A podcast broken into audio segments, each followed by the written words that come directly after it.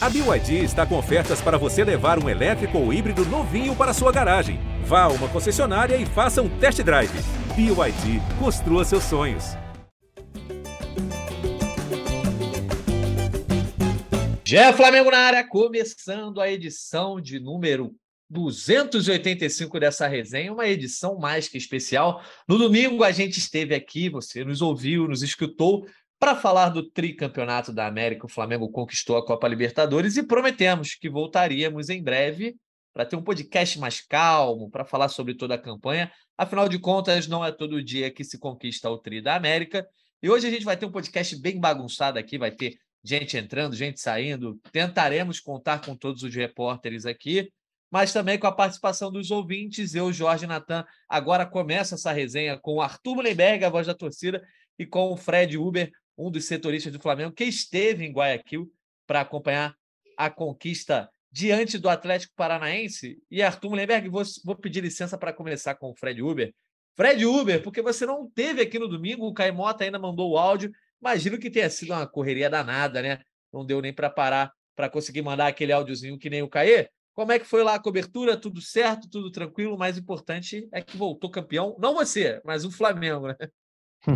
Fala, Natan, Arthur, realmente foi uma correria danada lá.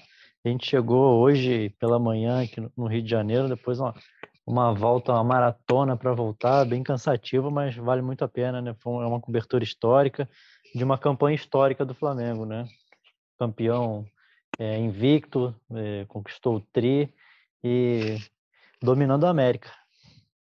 Isso aí, dominando a América. vou dar as boas-vindas então para o Arthur Mullenberg. Estamos aqui de novo, Arthur. Naquele momento fazia menos de. Fazia umas 12 horas, né? Que o Flamengo tinha conquistado, umas 15 horas, 18 horas por aí que o Flamengo tinha conquistado o Tri. Gravamos no domingo, dia de eleição. E agora estamos aqui na terça-feira, já com o título mais digerido. O time já está no Rio de Janeiro, já fez festa dois, três dias. A torcida também comemorou como pôde. Ressaca já passou, né?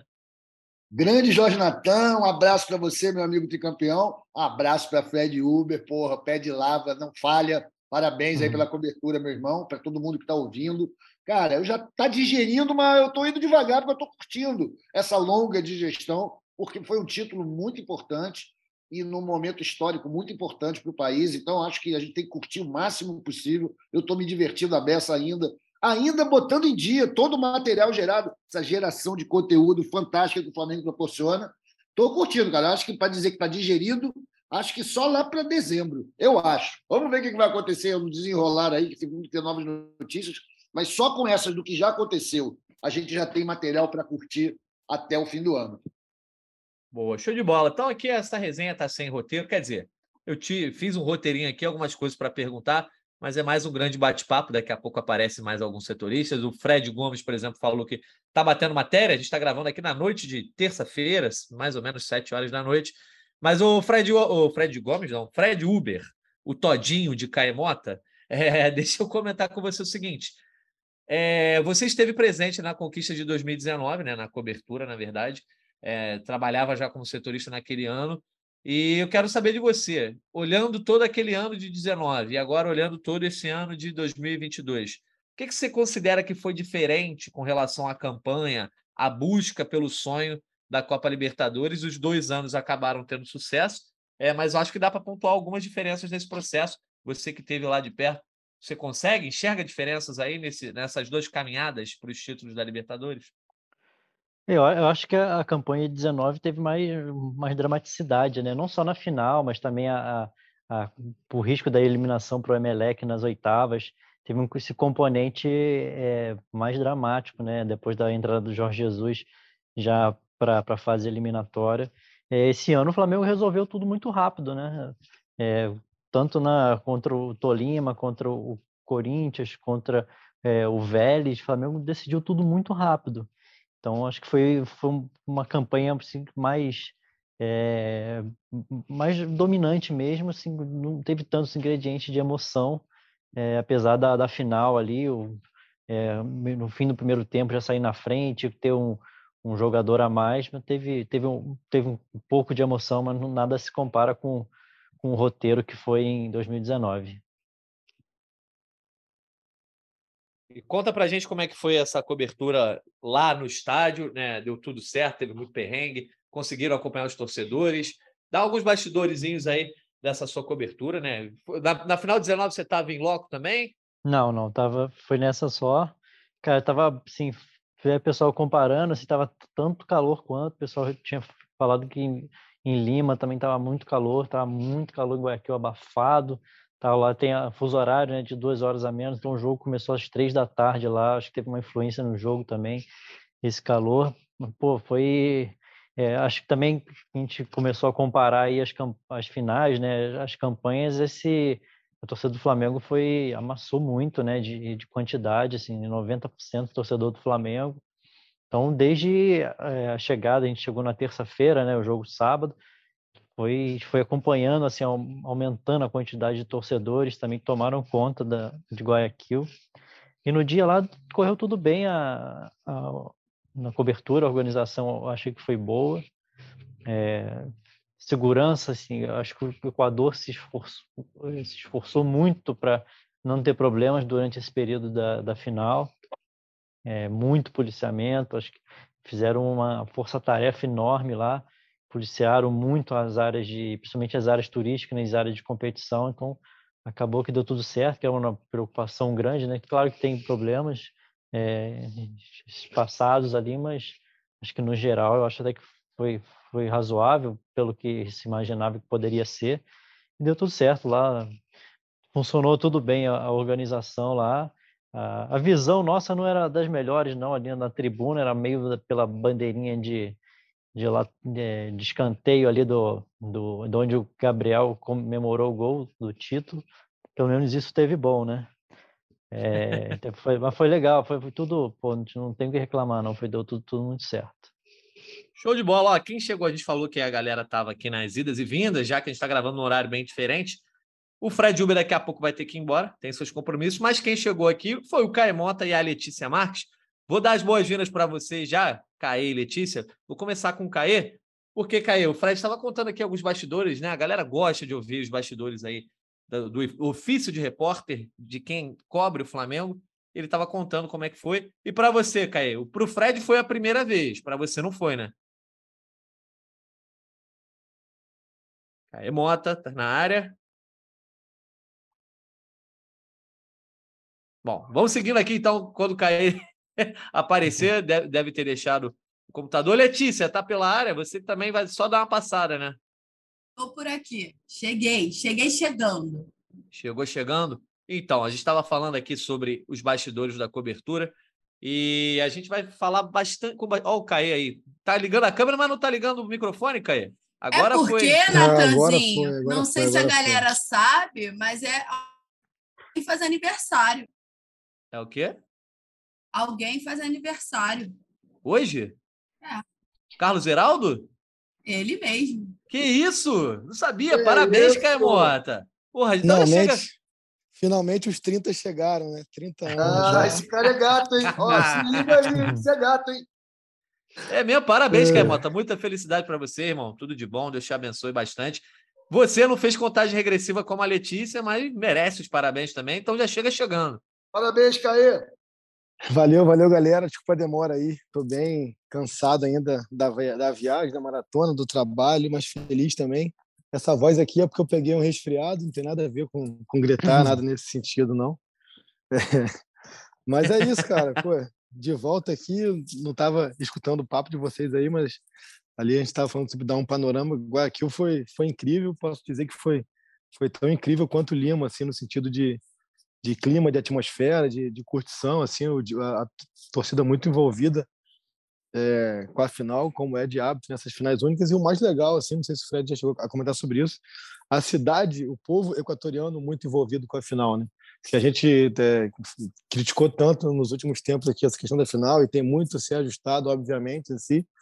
É, eu que fui nas três, posso falar que pelo menos a população local né, dessa vez entendeu um pouco desse conceito da final única, né, que é valorizar é, uma cidade como Guayaquil, que até já recebeu duas finais de Libertadores, o Barcelona já foi a duas finais de Libertadores, mas é, é um povo que não está acostumado a receber grandes eventos esportivos e tratou essa final de Libertadores como um grande evento, como a gente aqui, óbvio, em proporções distintas, tratou Copa do Mundo, Olimpíada, PAN, deu para entender que é, o povo de Guayaquil é, teve essa percepção de, cara, não, é uma semana onde muita gente do Brasil vai estar aqui, não vou dizer da América do Sul, mas do Brasil vai estar aqui, é um grande evento transmitido para o mundo inteiro, então vamos sim é, até calar um pouco aquelas críticas sobre estrutura, sobre violência e tal, em todo lugar que você ia tinha muito policial, uma polícia muito mais amistosa, tentando mesmo pacificar do que foi, por exemplo, em Montevidéu. Montevidéu, a gente, a gente teve relatos, mais relatos de, de policiais é, com posturas truculentas para cima da, da, torcida. Eu vi policial na entrada do Centenário jogando cavalo para cima de torcida, criando um ambiente bem hostil. Igual aqui, o que se viu foi totalmente o contrário, uma população extremamente receptiva, calorosa, feliz por, por ter tido a oportunidade de receber é, é, um evento desse tamanho ali na cidade deles. A gente teve até relatos é, que inimagináveis, né, que policiais fizeram um passilho ali, tipo, aplaudindo a torcida do Flamengo saindo pelo título.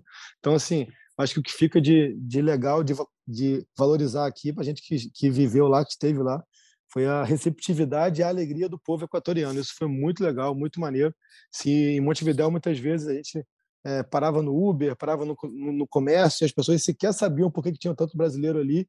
Em Lima, foi meio que um mix, à medida que a partida foi, foi se aproximando, as pessoas, os peruanos entenderam um pouco mais, até porque foi uma troca de sede muito curtinha, né? Dessa vez não, cara. Dessa vez a gente, é, percebeu muito o carinho e a vontade do povo equatoriano, do povo de Guayaquil, de falar: Poxa, cara, olha só, a gente está muito feliz de ter vocês aqui, a gente está fazendo de tudo para que seja um grande evento, e foi um grande evento. Então, é, fica, fica essa nota aí é, do ambiente, primeiro, que, que, é, porque a gente que estava lá pôde sentir e vocês não daqui, né?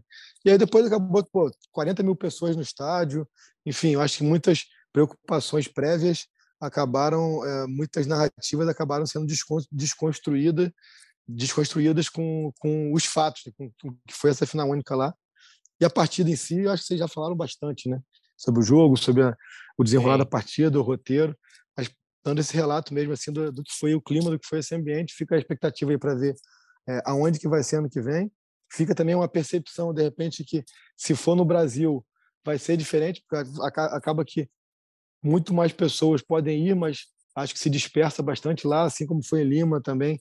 É, acaba que se define um ponto de encontro e está todo mundo naquele ponto de encontro é, todo, todos os dias à noite e tal. Então foi, foi muito legal nesse sentido, cara. Assim, é, dando esse relato aí de quem viveu lá.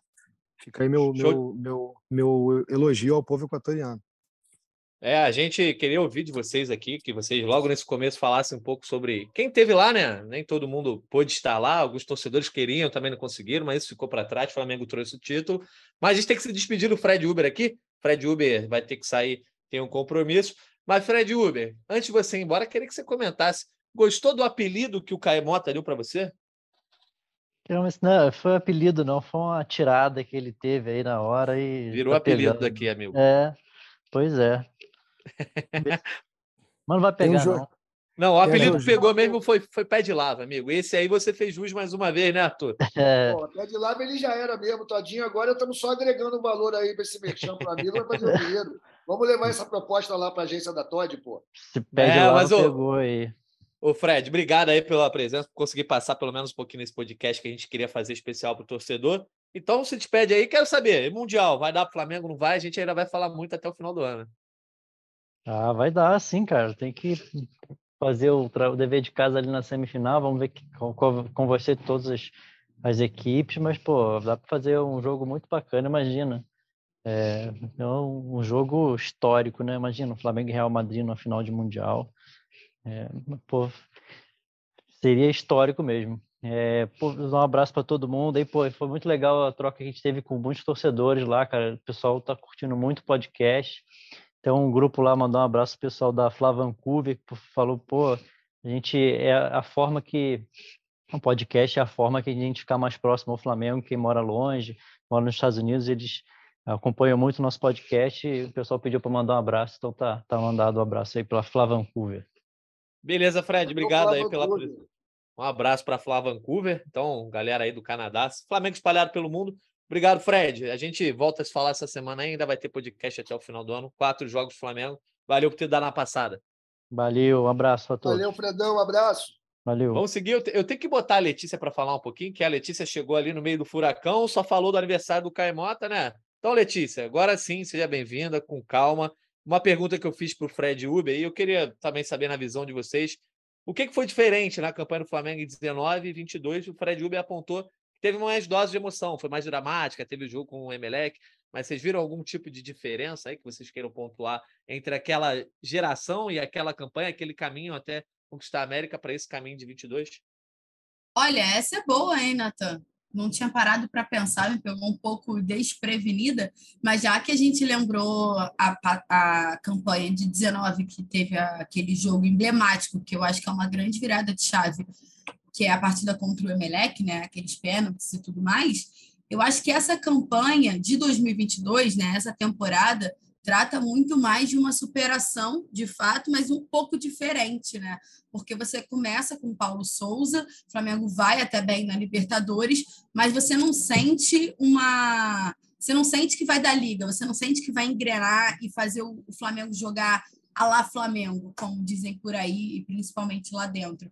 Então, eu acho que a virada de chave que conta muito, né? O, o, diferencial é justamente a chegada do Dorival, que faz com que as coisas caminhem e lembrem como foi em 2019, porque em 2019 você já tinha um time que tinha um padrãozinho, tinha um jogo mais certinho, e você sentia falta disso, de um futebol bonito em 2022. Acho que, que isso faz com que, que seja um, um tipo de superação um pouco diferente, né? O Flamengo precisou se unir. Quando eu falo Flamengo, eu digo principalmente os jogadores ali dentro, eles precisaram se unir para que fosse possível essa essa chegada ao título, né? Chegar a disputar a final da Libertadores. E não digo só da Libertadores, não. Aqui hoje é um podcast especial da Libertadores, mas falo também para chegar até a final da Copa do Brasil e até uma, uma virada no Campeonato Brasileiro. Então, acho que essa superação é a grande diferença de 2019 para cá, né? No caso. O Arthur, talvez se me perguntassem isso, eu estive pensando. Eu acho que o Flamengo de 22 entrou na Libertadores meio que vendo como uma obrigação, né? É óbvio que não dá para entrar na Champions nem na Libertadores e falar, ah, tem que ser campeão, é obrigação. Mas a torcida que vinha de 21 perdendo na final, né, e, e sem nenhum título, meio que considerava uma obrigação pelo menos chegar longe, semifinal, final. E eu acho que muita gente falava, não, tem que conquistar essa Libertadores. Em 19, não. Eu acho que 19 é, ninguém esperava, na verdade. Eu acho que muita gente sempre via naquele sonho, mas o Flamengo nunca tinha chegado a uma semifinal desde 81. Então, acho que a diferença é bem essa: a diferença entre expectativas no começo de cada temporada.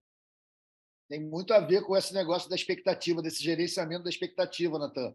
Mas a gente tem que ver que em 19, o Flamengo, além de todo aquele tempo, daquela fila imensa de 38 anos, a gente estava enfrentando um time sobre o qual não haviam dúvidas de que era o melhor do continente. Né? Vinha já com, fazendo três Libertadores muito boas, o River. Era uma potência realmente.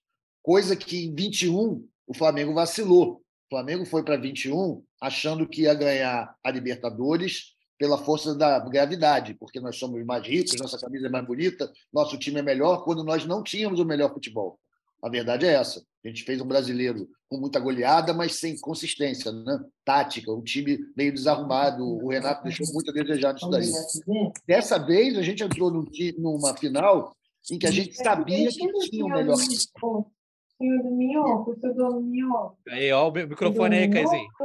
É, entrou um, um papo aí. É, enfim, o que rolou foi que a gente foi com convicção de que era o melhor, e dessa maneira, eu acho que a gente também achava que era obrigação ganhar do Atlético, mas baseados em fatos, em um time melhor armado e um futebol mais bem jogado, superior ao do, do adversário. Coisa que em 21 era só viagem na nossa cabeça. Coisa de achar que porque a gente tem mais dinheiro, tem um elenco melhor, e o Renato está brincando no brasileiro, enfim. A gente não tinha as melhores razões. Dessa vez nós tínhamos os melhores motivos e confirmou. Essa que é, eu vejo essa diferença essencial entre 19, 21 e 22.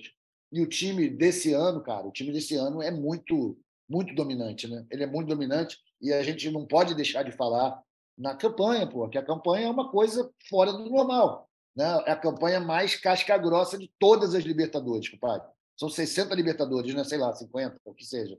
E não tem ninguém com um aproveitamento desse, com exceção do Independiente lá em 70 e pouco. Que 69, 69. 69.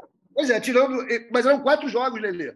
O, Sim, o, totalmente diferente. Totalmente entrou diferente. Na semi, pô. Entrou na SEMI, a gente fez 12 jogos, 13 jogos e passou rodo. Só perdeu ponto naquele maldito empate lá em Córdoba. Então, acho que isso aí é, só confirma mesmo que não tem mágica, né, cara? Se você tem o melhor time, a tendência é que você ganhe uma Libertadores. Eu espero que continue assim, que o Flamengo continue com o melhor time. Tá certo. Caio Mota, vamos te colocar aqui que você estava em 19, então você pode falar bem também sobre essa diferença. Eu Será que existia uma obrigação esse ano mesmo? Em 2019 a expectativa era outra? E, e, tem uma questão: o Flamengo 19 muda na Libertadores, né? Aquela janela de meio de ano que traz Gerson, Rafinha, Pablo Mari, Felipe Luiz, muda o time totalmente. E dessa vez o time não muda de peças, né? É o Dorival Júnior que, que muda. Pois é, não, eu acho que assim, tudo passa por uma questão um pouco de expectativa e realidade. Né? é o que eu, você, você estava comentando aqui, eu estava pensando porque acaba que a gente, é, é, por tudo que foi o Flamengo pré-2019, por tudo que a Libertadores gerava de, de aflição, até um, um pouco de, de, nervosismo e tudo mais, quando você começa aquela arrancada, onde, onde o time muitas vezes foi até mais dominante no brasileiro do que na Libertadores, você cria uma memória afetiva muito muito marcante, muito importante assim. Então, assim, eu acho que acaba que, que há uma tendência até pela questão afetiva a se supervalorizar muito é, a questão do o time de 19, o time do Jesus. E quando eu falo supervalorizar, não é no sentido de que é mais do que se deve, mas é de, de ter esse carinho, esse afeto, essa, essa, essa paixão mesmo por tudo que foi vivido ali, porque ali foi mesmo, meio que assim, você, a gente, é, a torcida do Flamengo e o clube romperam o portal da caverna do, do dragão, né? O Jorge Jesus foi meio que o mestre dos magos ali e conseguiu abrir um novo mundo para esse Flamengo, ao ponto de você chegar para esse time de agora com uma campanha extremamente dominante, 12 vitórias, um empate, e a gente trata muitas vezes como se fosse uma coisa menor do que foi o de 19, mas acho que é muito porque em 19 era o novo e agora passou a ser quase que uma obrigação, né? Porque a gente parar para pensar, o Flamengo em 19 ele passou por dificuldades ou por momentos complicados em todos os mata-matas. Né? Contra o Emelec foi uma, uma derrota uma vitória, contra o Inter foi uma vitória e um empate lá, mas que chegou a estar tá perdendo, até o, o Gabigol está pedindo, contra o Grêmio. Você empata fora, jogando muito bem, mas você empata e vem para o Maracanã e teve aquela vitória mágica de 5 a 0 enquanto o River nem se fala. Né? Se você pensar agora, foi uma campanha muito mais dominada. Né? Muito mais tranquila, onde você conseguiu passar por todos os mata-matas praticamente definido no primeiro jogo e, e a final foi somente 1 a 0, mas assim, acho que o nervosismo do ao vivo te faz ter uma percepção como se fosse muito mais complicado do que realmente foi. Você revendo a partida, review compacto que aqui é, foi, foi, um jogo extremamente dominado. Né? Tipo assim, não teve muito risco do Atlético Paranaense, a não ser a questão mesmo de ser 1 a 0 a tal da bola vadia pode mudar o rumo da história. Então, assim, é, que tornou a mentalidade que lá atrás a Libertadores era era um trauma e, e agora a, a Liberta virou quase que uma obrigação, a gente às vezes é, desequilibra um pouco essa balança. Esse time de 2022 na Libertadores especial foi uma coisa absurda, impressionante assim, e que a, a gente precisa bater nessa tecla de, de, de valorizar. E, e como o Natan falou, é, Assim como em 19, o time tem uma, uma mudança brusca da fase de grupos para mata-mata e também de peças, mas de peças não peças novas. Né? Você pensar que na fase de grupos, é, o Rodinei era reserva, o Léo Pereira era reserva, o Felipe Luiz alternava e era quase que reserva, o Thiago era reserva, o João estava começando a sair do time, é, o Pedro não jogava. Então, assim, o Dorival pro, promoveu uma mudança tão brusca quanto a de 2019, tão importante quanto, mas com as mesmas peças. Então, assim, é, realmente é uma campanha que é, acho que com o passar do tempo essa balança vai ficar um pouco mais equilibrada, porque eu acho que hoje a memória afetiva do 2019, pelo impacto, como eu falei, brincando aqui, desse, desse de romper esse portal é, que parecia que era, que, era, que era impossível ganhar de novo a Libertadores, acho que ainda faz a balança pender um pouco mais para o lado de do, 2019, mas esse time também que fez esse ano é uma coisa, é uma coisa impressionante, cara. E qual foi o jogo mais simbólico, Letícia? Não vale a final, obviamente, né? Você acha que foi o jogo contra o Tolima? Foi o jogo, na verdade, contra o Corinthians? Né? Opções pra faltam. Mim, Depois a gente repassa aí. Não, eu já eu tenho muito, muito rápido na memória. 4 a 0 em cima do Vélez. É, justifica. Ah, justifica? Achei que, que era claro. Não, pô, 4 a 0 em cima do Vélez, eu acho que é muito simbólico para o que estava acontecendo no momento do Flamengo, né? A gente sabia que o Flamengo era favorito em relação ao, ao Vélez, mas, pô, 4 a 0 contra um time argentino, ainda que o Flamengo tenha virado uma chave, né? O Caê brincou que abriu um portal em 2019, né? Com a chegada do Jorge Jesus e tudo mais. O Flamengo chega à final em 2021 mas eu ainda acho que é muito forte, é, é muito simbólico você vencer é, na Argentina por 4 a 0 Era o quê? Quartas de final de Libertadores, se eu não me engano, certo? Quartas? Quarta. Quartas de final. Não, era semifinal. E... Ah, semi, claro, claro. Quartas foi Não, o Vélez, é, é, quarta... o Vélez foi semifinal. Foi Vélez Corinthians foi semi, nas quartas. Corinthians... É isso, é isso, é isso. Eu, eu, me confundo com a, com a Copa do Brasil, fico toda confusa com tantos matas-matas do Flamengo. Mas então, é, eu acho que é simbólico, você volta de lá praticamente já classificado, né? O que, que tiraria a classificação do Flamengo? Então, eu, eu gosto desse jogo, eu acho que vira uma, uma chave, ou assina de fato que o Flamengo aprendeu a jogar a competição, talvez. Para tu, Arthur, qual é o, foi o jogo mais simbólico aí dessa campanha toda que começou Lá contra o Sporting Cristal, né? 2 a 0 depois 3 a 1 no Tajeres, 3 a 2 na Católica, 2 a 2 com o Tajeres de novo, 3 a 0 na Católica, 2 a 1 com o Sport Cristal, fim da fase de grupos aí. Flamengo 1 a 0 no Tolima, fora de casa, 7 a 1 no Maracanã, também no Tolima. Veio Corinthians Flamengo 2 a 0, fora de casa 1 a 0 no Maracanã. Aí é esse jogo que a Letícia comentou, 4 a 0 na Argentina, o primeiro da, da semifinal. 2 a 1 na volta e a final 1 a 0 contra o Atlético Paranaense. Olha, vou falar aqui do ponto de vista muito pessoal, né? Foi que bateu comigo. É, é lógico que eu, como eu sou maluco e não ligo para estatística e nem nada, eu já achava que o Flamengo era favorito desde o sorteio, que a gente ia muito bem, não tive medo nenhum da nossa, da nossos grupos, apesar de devo ter falado o contrário disso aí nos nossos podcasts anteriores, enquanto estava rolando, mas eu estava confiante.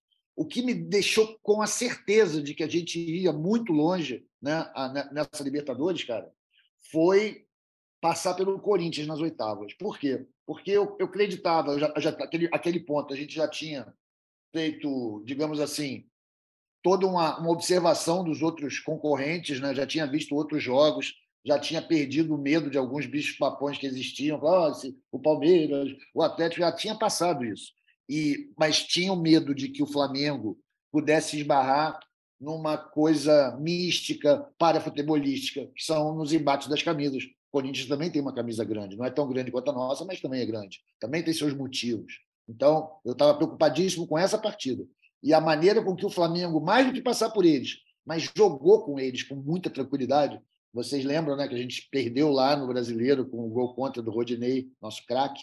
E aquilo ali eu acho que foi tipo para dar, dar aquela melhoradinha, deixar eles virem animados para jogar com a gente. E eu acho que ter passado para aquelas oitavas me deixou muito seguro de que a gente ia até a final. E eu tinha, não sabia ainda naquela altura quem seria o finalista, mas falei, ó, o Flamengo está na final, cara. Eu, ali foi um jogo muito importante. Esses dois jogos das oitavas, para mim, são os mais simbólicos do favoritismo que o Flamengo fez por merecer.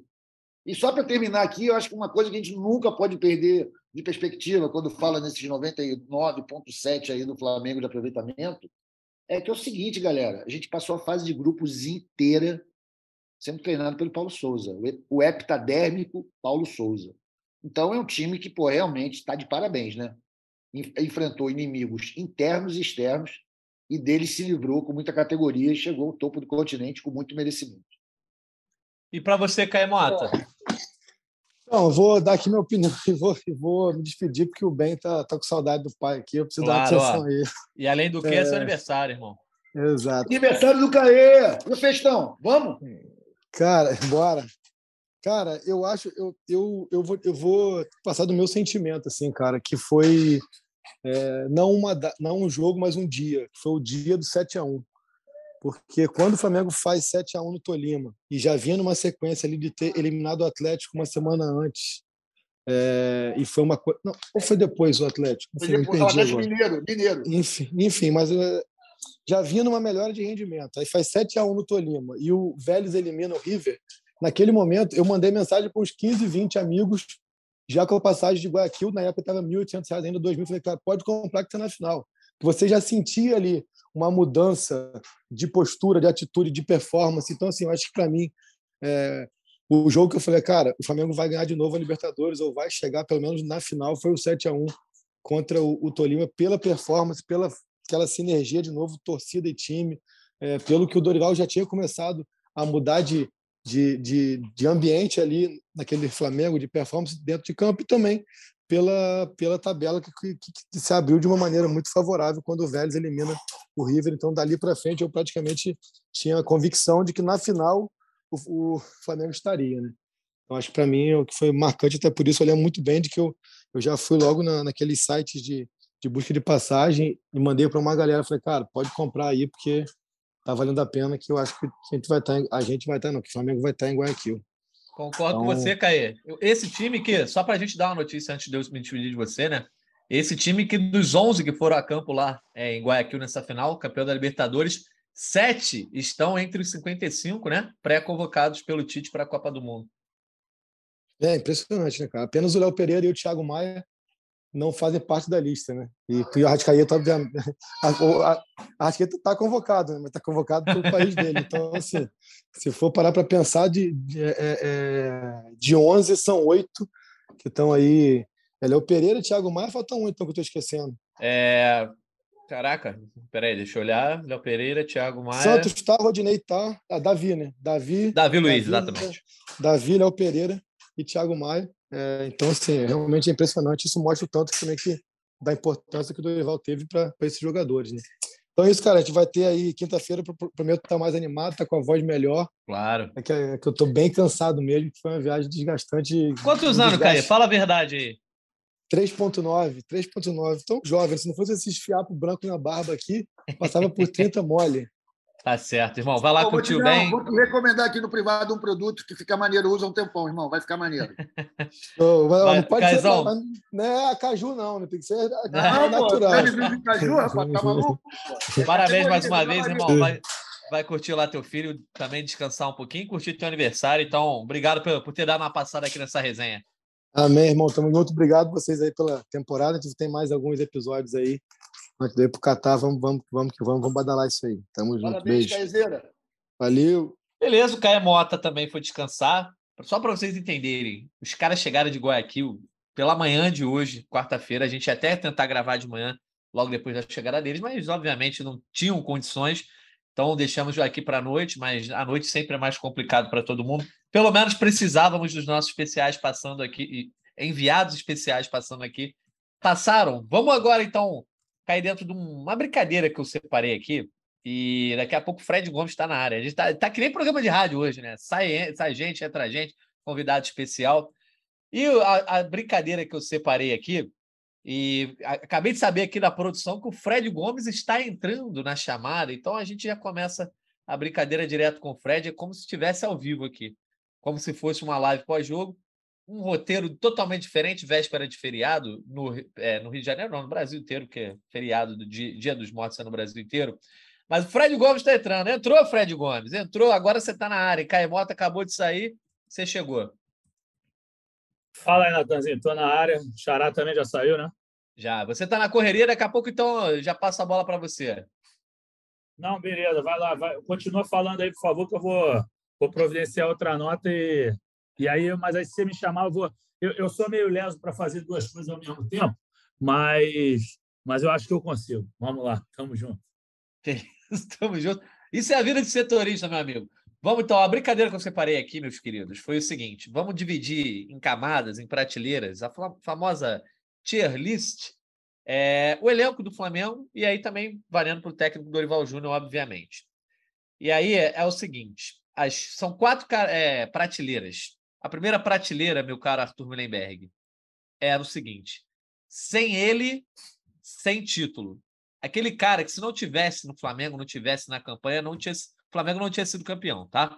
Esse, essa é a primeira categoria. A segunda categoria é brilhou muito. Aquele cara que, porra, foi bem, entendeu? Se destacou em alguns momentos. A terceira é o operário da vitória. É o cara que fez de tudo para o time ganhar, mas teve grande destaque. Aquele cara que é importante, o, o tal do compõe elenco com um nome diferente, né? mas que é, teve, teve o seu momento de brilho de repente. E a última característica, para a gente não criticar ninguém, característica não, a última prateleira, não vamos criticar ninguém, é a merece medalha.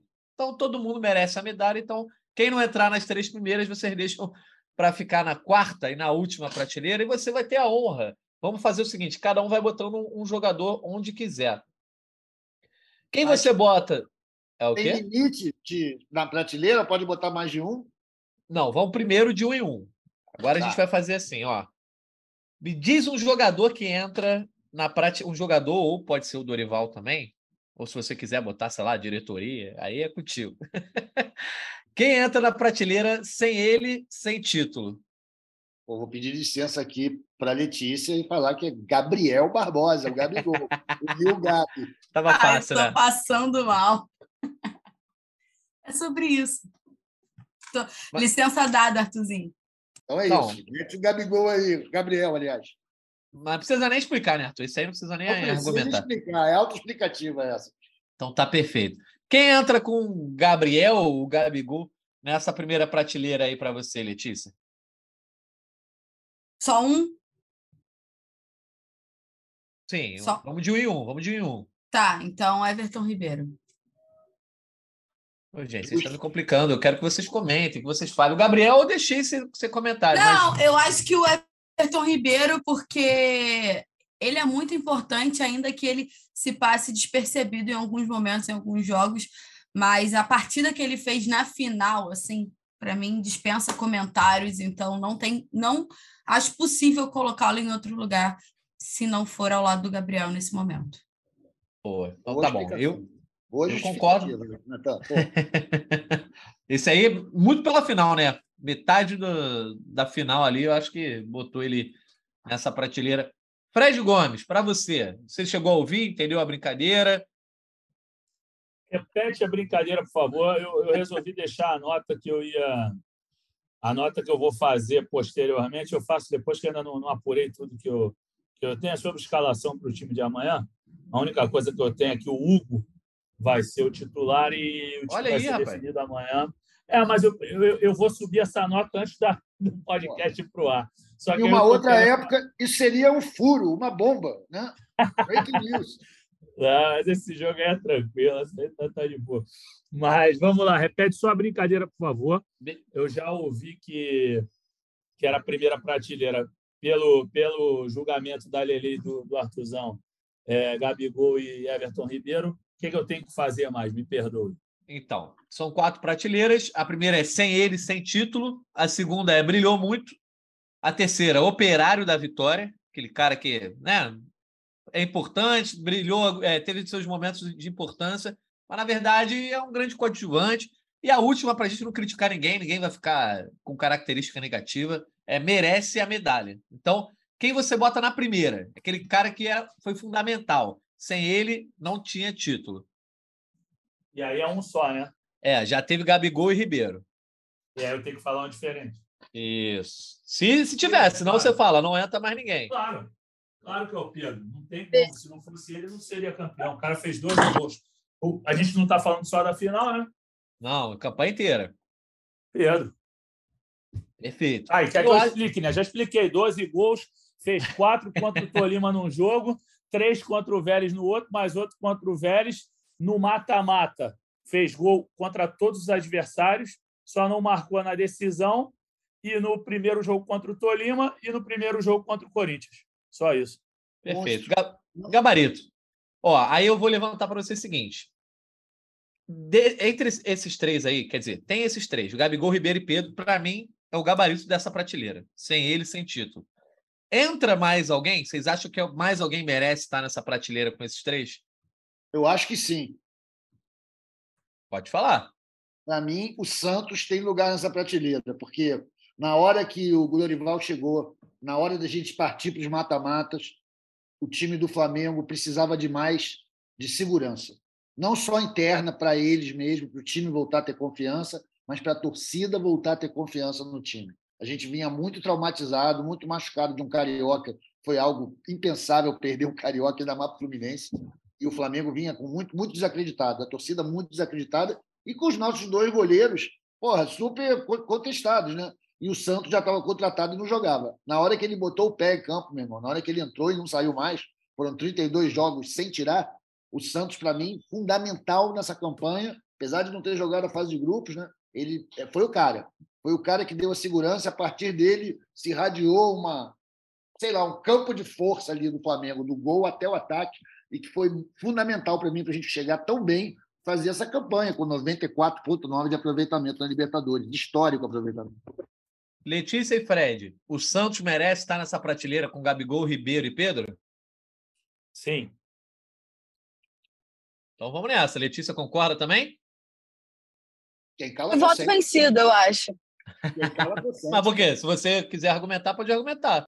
Não, não, eu acho que, que poderia ser na segunda prateleira, mas tá tudo bem na primeira também. O Arthur detalhou muito bem que ele trouxe a segurança que faltava ali no gol do Flamengo já pelo menos uma temporada e meia. Então, concordo. Pode ser, pode deixar ele lá.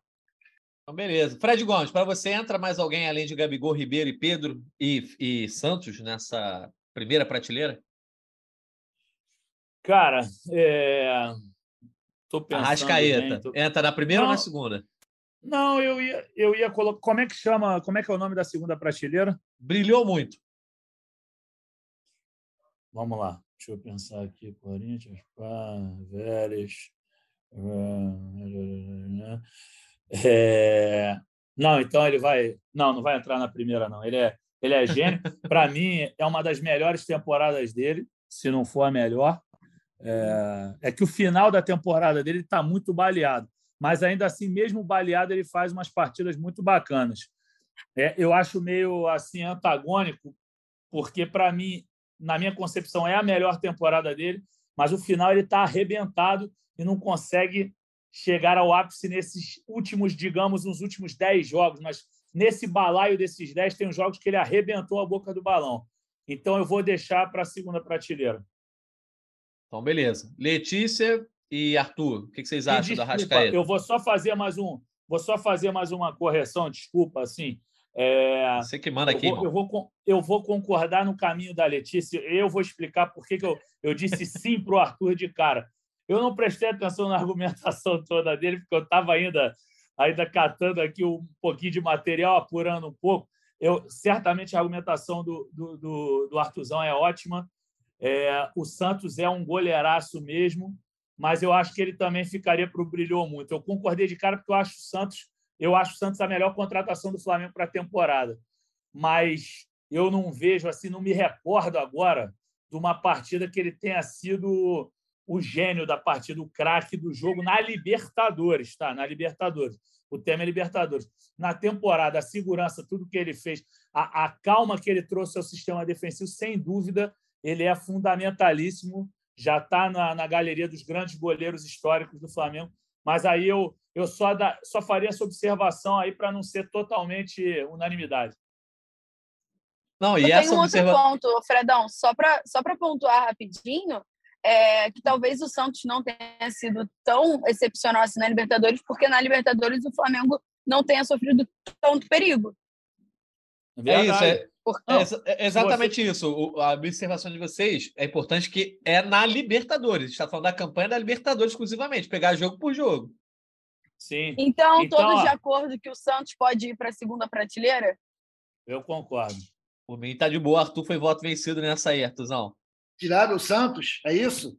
Foi para brilhou Tiramos. muito. Não, não tá ruim, não, tudo pô. bem, É só, eu acho que isso só confirma aí, a gente tá aí, eu- tô- quem está acompanhando o nosso podcast, né? Nosso GE Flamengo sabe que era aquela galera que na hora do bolão marcava sempre um gol, o Santos levando gol, não levava. Tá? Deixa com ele, tudo bem, ele vai para a segunda, mas a gente sabe quem é o, quem é o herói do bagulho. Então É, tá beleza. Podem, fi- podem ficar tranquilos que o Arthur votou contra a contratação do Santos e do Dorival também. Ih, rapaz, lembrou bem. Que É verdade. polêmica! É verdade, é polêmica, verdade, é verdade. disso. Roupa suja de Eu família, o Arthur assume. Não, eu assumo, dei mole, dei mole. Não pô. tem como, tá gravado, né, Arthur? É, E eu reconheci É, durante o bagulho, não precisei ser confrontado pelo Reconheceu. Eu reconheci antes. Os- tá.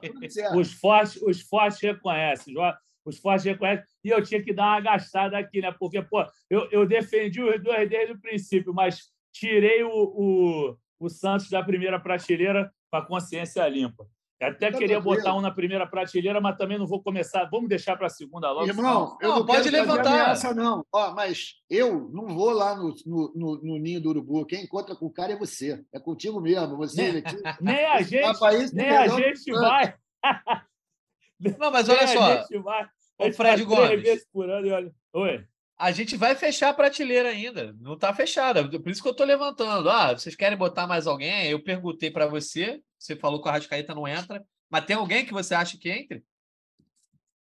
Oi? Não, então, eu, eu levantaria rapidamente Davi Luiz, mas não sei se o pessoal concorda. Aí você vê, pode ser segunda prateleira sem problemas. Para você, Letícia, Davi Luiz entra na primeira ou na segunda? Na segunda. Carrasca. Eu não mexeria- Pela Letícia, pela Não. Letícia, na primeira era só o Gabriel, né, o Fred? Eu acho que a gente deveria Ué? criar outro, entendeu? Para deixar tipo, É. só, e- só o Gabigol lá na frente. Porque, pô, 1x0 o gol dele no título, ele deveria ficar sozinho, né? Ah, mas espera aí, não. O, o- a jogada do Ribeiro também, eu sei, é o ídolo e tal. Então, foi por isso que eu falei, porque a minha explicação do Everton Ribeiro foi exatamente essa, porque assim, eu acho que ele é- joga muita bola, vem jogando principalmente recente agora, nos últimos dois meses, mas a última partida dele, que foi a final da, da Libertadores, é, é algo fora do comum. Eu arrisco dizer que deve ter sido a melhor atuação de um jogador em final única nos últimos quatro, nas últimas quatro temporadas, nas últimas Sim, quatro mas- edições. Mas na, na questão da campanha, né, cara? Por exemplo, como não botar o Pedro, né? Que o Fred citou. Pô, o cara é artilheiro, melhor jogador da competição, né? 12 Então, a gols. gente fechou certinho. O Arthur colocou o Gabigol, eu coloquei o Everton Ribeiro, o Fredão botou o o Pedro, certo? É, qual- foram os três, por enquanto? Isso, foram os três. E para mim, assim, minha opinião, para mim o gabarito é essa aí. Na primeira prateleira são esses três, mas também Então, aberto é aqui. isso, eu também Davi- acho. Não, também eu, eu acha? acho também. Vambora. Vambora. Aderbar, eu acho meu que é só amigo. isso. O papo foi dado, né? Tu viu aí, né? Cada um se pegou aí. Depois você Ó. se acerta com a galera aí, no dia a dia. Ô, Arthur, a Letícia já falou que não entra mais ninguém. O Fred citou o Davi Luiz. Por você, entra o Davi Luiz ou não? Não, eu acho que fechou também com esses quatro, no meu entendimento, três no coletivo, que eu vou respeitar, é claro. Davi Luiz entra na segunda para você, Arthur? Entra. Entra sim. E para Letícia, imagino que também, né? Sim. Davi Luiz na segunda. Brilhou muito. É Brilhou essa, né? muito. É o nome dessa categoria. Isso, brilhou muito o Posso Davi já dar Luiz. o meu outro nome? Por favor, para essa segunda aí. João Gomes. Gostei. Por tudo, Assim, a- por tudo que ele. Não, é porque eu acho que não dispensa explicações, Natanzinho. Tipo, é um, é um garoto que conseguiu encontrar o espaço, ele galgou aquilo ali. é, ele vinha de uma, de uma temporada, né? Não tão boa assim, não estava sendo aproveitado. Há, há até discursos de que cogitava sair, estava desanimado, enfim, várias coisas assim. E ele se encontra, e ele vai provando e provando e provando que ele merece aquele espaço. E aí começou entrando vez ou outra, começou jogando no segundo time, do nada ele foi o titular no time das Copas a temporada inteira, praticamente, com a chegada do Dorival, né? Nos últimos seis meses, o João Gomes se tornou a principal peça ali do meio-campo do Flamengo, defensivamente, né? Tratando assim. E chegou o Vidal, que é outro nome que eu tenho certeza que a gente vai discutir. Em poucos momentos a gente questionou se o João Gomes tinha que sair para entrar o Vidal. Então, assim, é eu acho que ele se provou na temporada e dispensa comentários. Ele tá teve uma excelente participação na Libertadores, na Copa do Brasil, enfim, dispensa comentários. E ele É. tem o quê? 21 anos, pelo amor de Deus, sabe? A gente chegou até comentar, talvez, do Vidal entrar, mas o João Gomes não foi por- pelo João Gomes da Mole, né? A Mas pelo gente deu uma do Vidal. especulada assim e o bom senso indicava que ele seria barrado, né? Ele Sim, exato. ou o, o Thiago. A gente especulou, acho que é normal isso daí. E não pode esquecer que o João, cara, ele também teve que vencer Paulo Souza, né? Ele então é um cara duplamente vitorioso. Não, eu falo na boa. Como- assim como o Lázaro. O Lázaro escolheu uma outra solução, né? Que foi, foi ser negociado.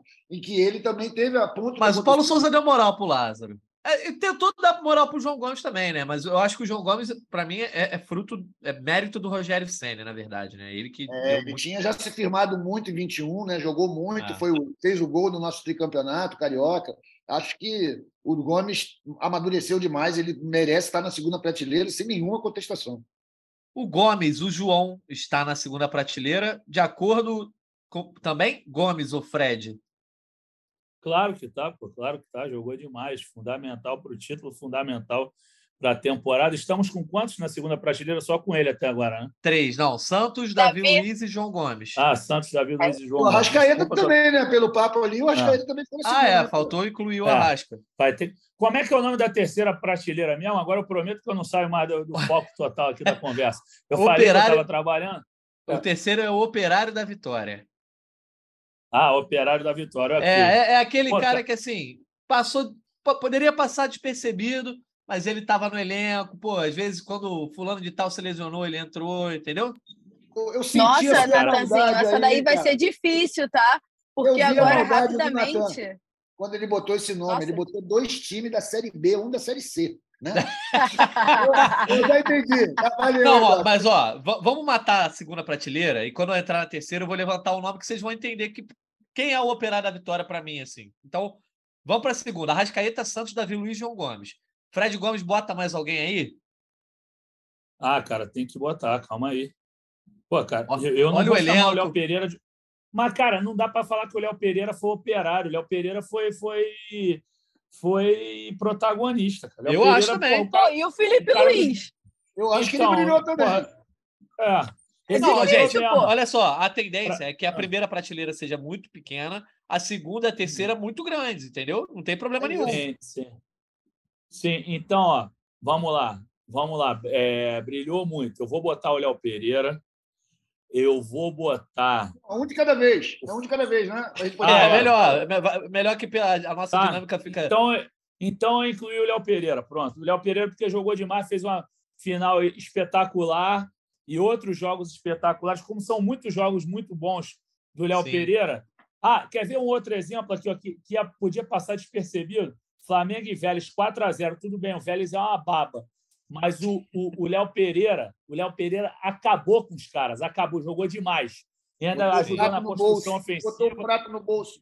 É isso, pô. O prato, aquele prato que já tá bem. É, já é um pratinho, né? Um pires hoje em dia. É um já pires. foi um pratão. Hoje em dia é um pires. Mas ele acabou com o jogo. Ele jogou muito. Léo Pereira brilhou muito. Não, e eu acho que é icônico para o Léo Pereira o confronto contra o Tolima. Eu me lembro, assim, tem claro, como se fosse tivesse acontecido há 10 minutos. A hora que saiu a escalação do Flamengo no jogo de ida, com o Léo Pereira titular, só faltava mandar o Dorival embora naquele momento. O que eu vi de gente reclamando, e o Léo Pereira jogou muito bem naquele jogo e todo mundo meio que enxergou uma transformação. Eu vi todo mundo comentando, pô, cara, que isso, o Léo Pereira, trocaram o Léo Pereira, alguma coisa assim. E aí ele confirma no 7 a 1 que aquilo era um bom momento, aquilo era uma boa fase. Então, eu acho que o Léo Pereira merece muito estar aí. Acredito que Arthur e Letícia também concordem, né? Assina embaixo. Assina Eu embaixo, não acrescento nada do que o Fredão falou. Para mim é isso. Então, Sim. beleza. Tem nada para dizer, isso aí mesmo. Tá lá, no brilhou com muita honra. E para você, Arthur, quem entra mais aí? Já temos cinco jogadores: Arrasca, Santos, Davi Luiz, Gomes e Léo Pereira. Thiago Maia. Thiago Maia, que, pô, inclusive, teve que lutar contra mim, né? Que fiquei malhando ele durante boa parte da temporada. Cara que cresceu demais, também naquele aspecto da segurança, sabe? E depois que o Arão foi embora, meu irmão, a, a, tipo, a responsabilidade dele, de uma certa maneira, aumentou. Porque a gente não estava esperando, pelo estilo de jogo do João, que o João pudesse movimentar aquela saída de bola em toques mais rápidos, né? Ele é um carregador de bola. E o, apesar de não ser do Thiago Maia, ele assumiu um pouco esse papel de ta- auxiliar ali na saída de bola e cresceu muito nesse quesito, jogou com muita segurança. Porra, o carrinho que ele deu ali, meu irmão, qual foi o jogo? Esqueci agora, teve um jogo ali que a gente ganhou de 1 a 0 acho que foi do Atlético.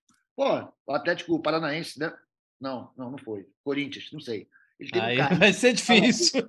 Ah, não lembro, meu irmão, é muita vitória. Ele deu um carrinho espetacular que ele saiu correndo lá de trás, porra, tirou o cara. O cara é foda. Ele é muito bom. Jogou com muito. Eu tenho que Foi reconhecer. do Corinthians, lá na Arena Corinthians, a jogada do Yuri Alberto, não foi?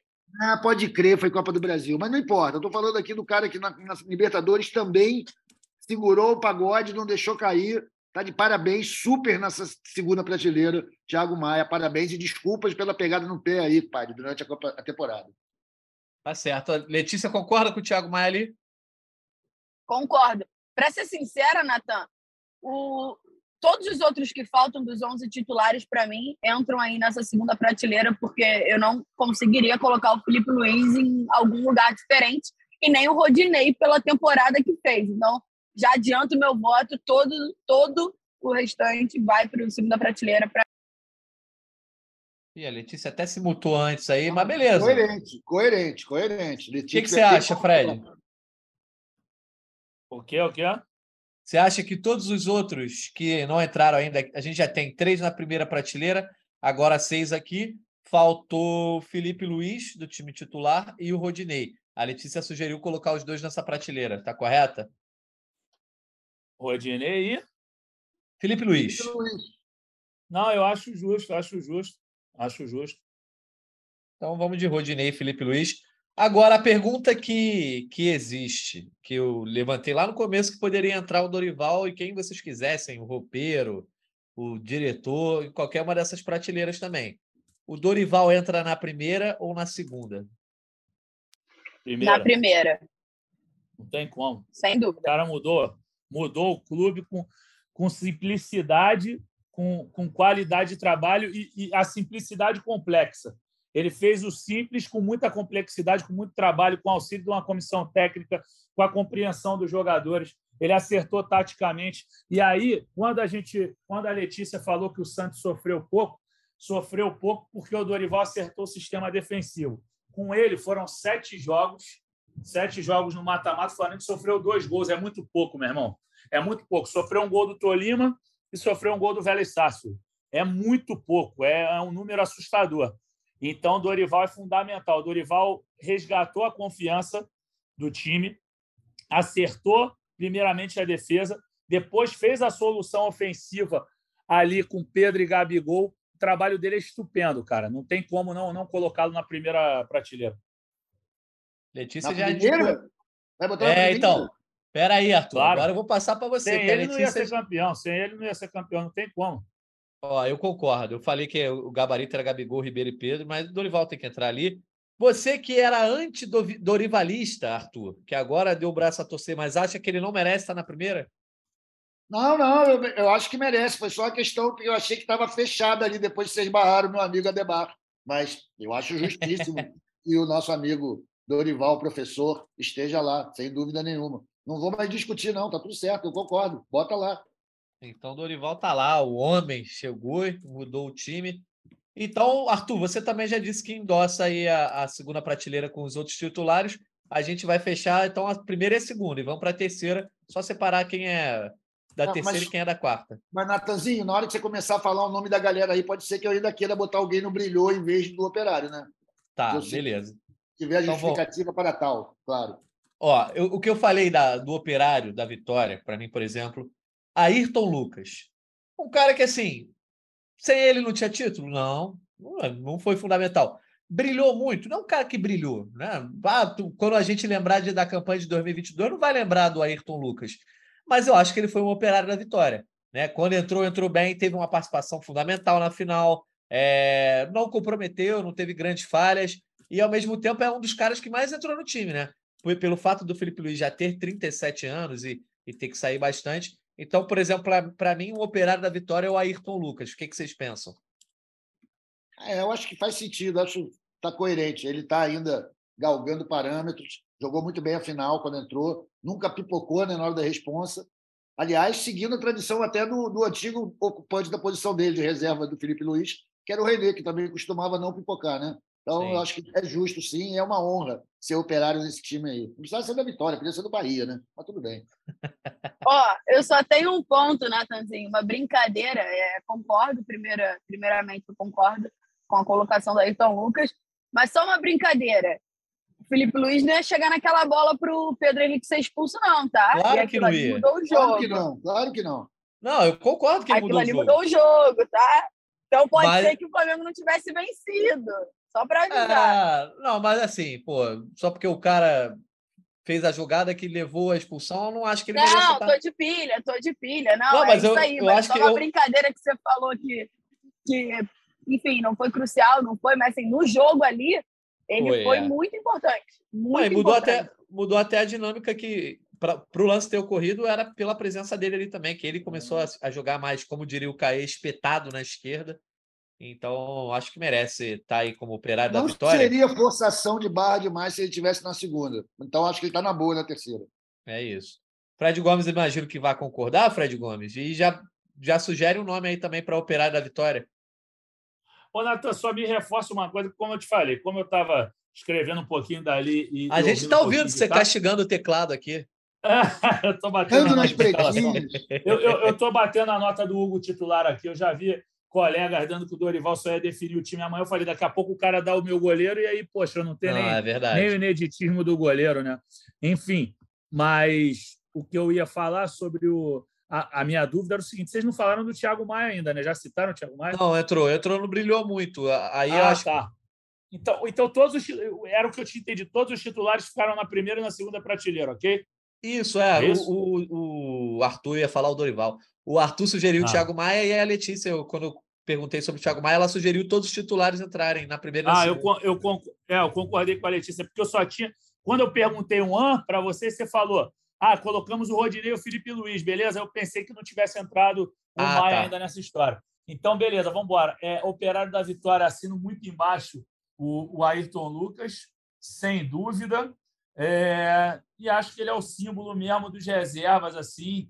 É, pensando aqui na garotada, se alguém teve papel de destaque, destaque na Libertadores, É, não tem, mas ó, tem um cara, tem um cara que Hum. ou entra na segunda ou entra na terceira, aí você pode falar. Vidal, Fred Pode falar. Gomes. Sem dúvida. Vidal, vital. Vidal, vital. Não é vital em sua moto, mas ele foi vital, sim, para algumas partidas. assim. Ele já trouxe a energia dele naquele 7 a 1 Foi o primeiro jogo que ele acompanhou no Rio de Janeiro. Fez uma festa danada naquele Verdade. 7 a 1 Já contra o Corinthians, já teve participação importante. O jogo de São Paulo ali, ele mostrou que era diferenciado, chutou em gol, não errou passe nenhum. É, agora, mesmo baleado, foi para a final, pô, fez procedimento cirúrgico, drenagem no joelho. O cara gosta muito do Foi Flamengo, vaiado pra cacete. Foi vaiado pra caramba por conta da questão lá com o Equador. E, além de tudo, tomou um cartão amarelo super injusto, a falta normal de jogo que ele fez. Foi o único erro do, do Patrício Lustou, o árbitro da partida. Então, Vidal, Vital, com certeza. Mas na, Na segunda, ou na segunda- terceira? Na terceira. Na terceira, porque não deu tempo de ser um brilhou muito. Mas foi um operário mesmo. É um craque que é operário, entendeu? Perfeito. Então, Arthur Mullenberg, você concorda que o Vidal entra na segunda? Ou quer dizer, desculpa, na terceira? Concordo, acho que ele jogou bem, teve essa importância aí que o Fred destacou. Também teve uma importância fora de campo muito grande, né, em aumentar a moral da torcida e mostrar ao mundo e aos nossos adversários futuros o poderio econômico do Flamengo. Vocês lembram disso aí? Criou-se, inclusive, uma. Foi uma suíte lá na Argentina, no futebol argentino, né? Os caras fazendo matéria sobre ah, o Flamengo nunca mais vai perder, aquele velho papo, só faltava perguntar de onde veio a plata de Flamengo. Então, o Flamengo entrou em disputa com o Boca, com o River, parece, não, com o Boca, não lembro agora. boca, com boca. Com o Boca. Ganhou, mostrou que tem bala na agulha, que tem muita garrafa para vender, deu muita segurança para a torcida também, e ele entrou no espírito do Flamengo desde que chegou, desde a goleada, escolheu logo o, o Rodilindo como ídolo, ele mandou muito bem e conseguiu cativar a torcida também nas redes sociais. Entra na terceira com muita honra, porque realmente, se você bota ele na segunda, você desvaloriza o trabalho dos caras que foi mais longo, pegaram mais pedreiras e enfrentaram o Paulo Souza, que ele não enfrentou. Ô, Letícia, você está se deslocando Voltei, aí voltei. para alguma boa que você está indo?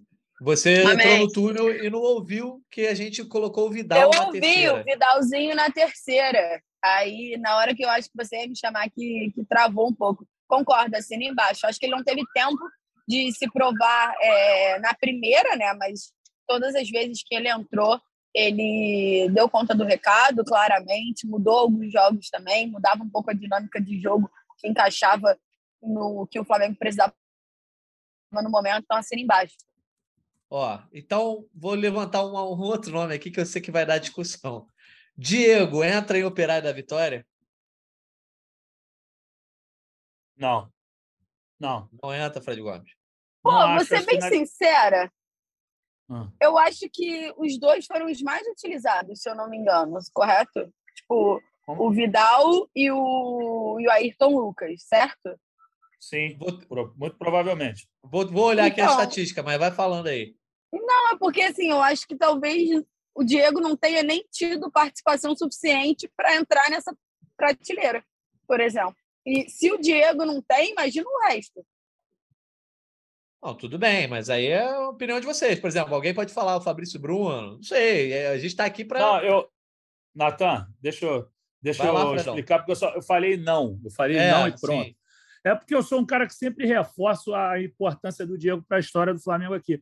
Mas eu acho que na Libertadores, de maneira nenhuma. Assim, acho que ele participou muito, muito, muito, muito pouco da Libertadores. Vou até pegar também aqui minha colinha, mas acho que não. Assim, cara, você pegar aqui a temporada dele, já vai abrir aqui, se a minha internet ajudar. É, foi bem, bem escassa a participação dele na Libertadores. Ele Olha foi só. o 23 terceiro... 108 minutos em seis jogos. É, é, muito pouco, não dá nem uma partida inteira. Aqui, Jogou ó, tanto quanto o Rodrigo pa... Caio.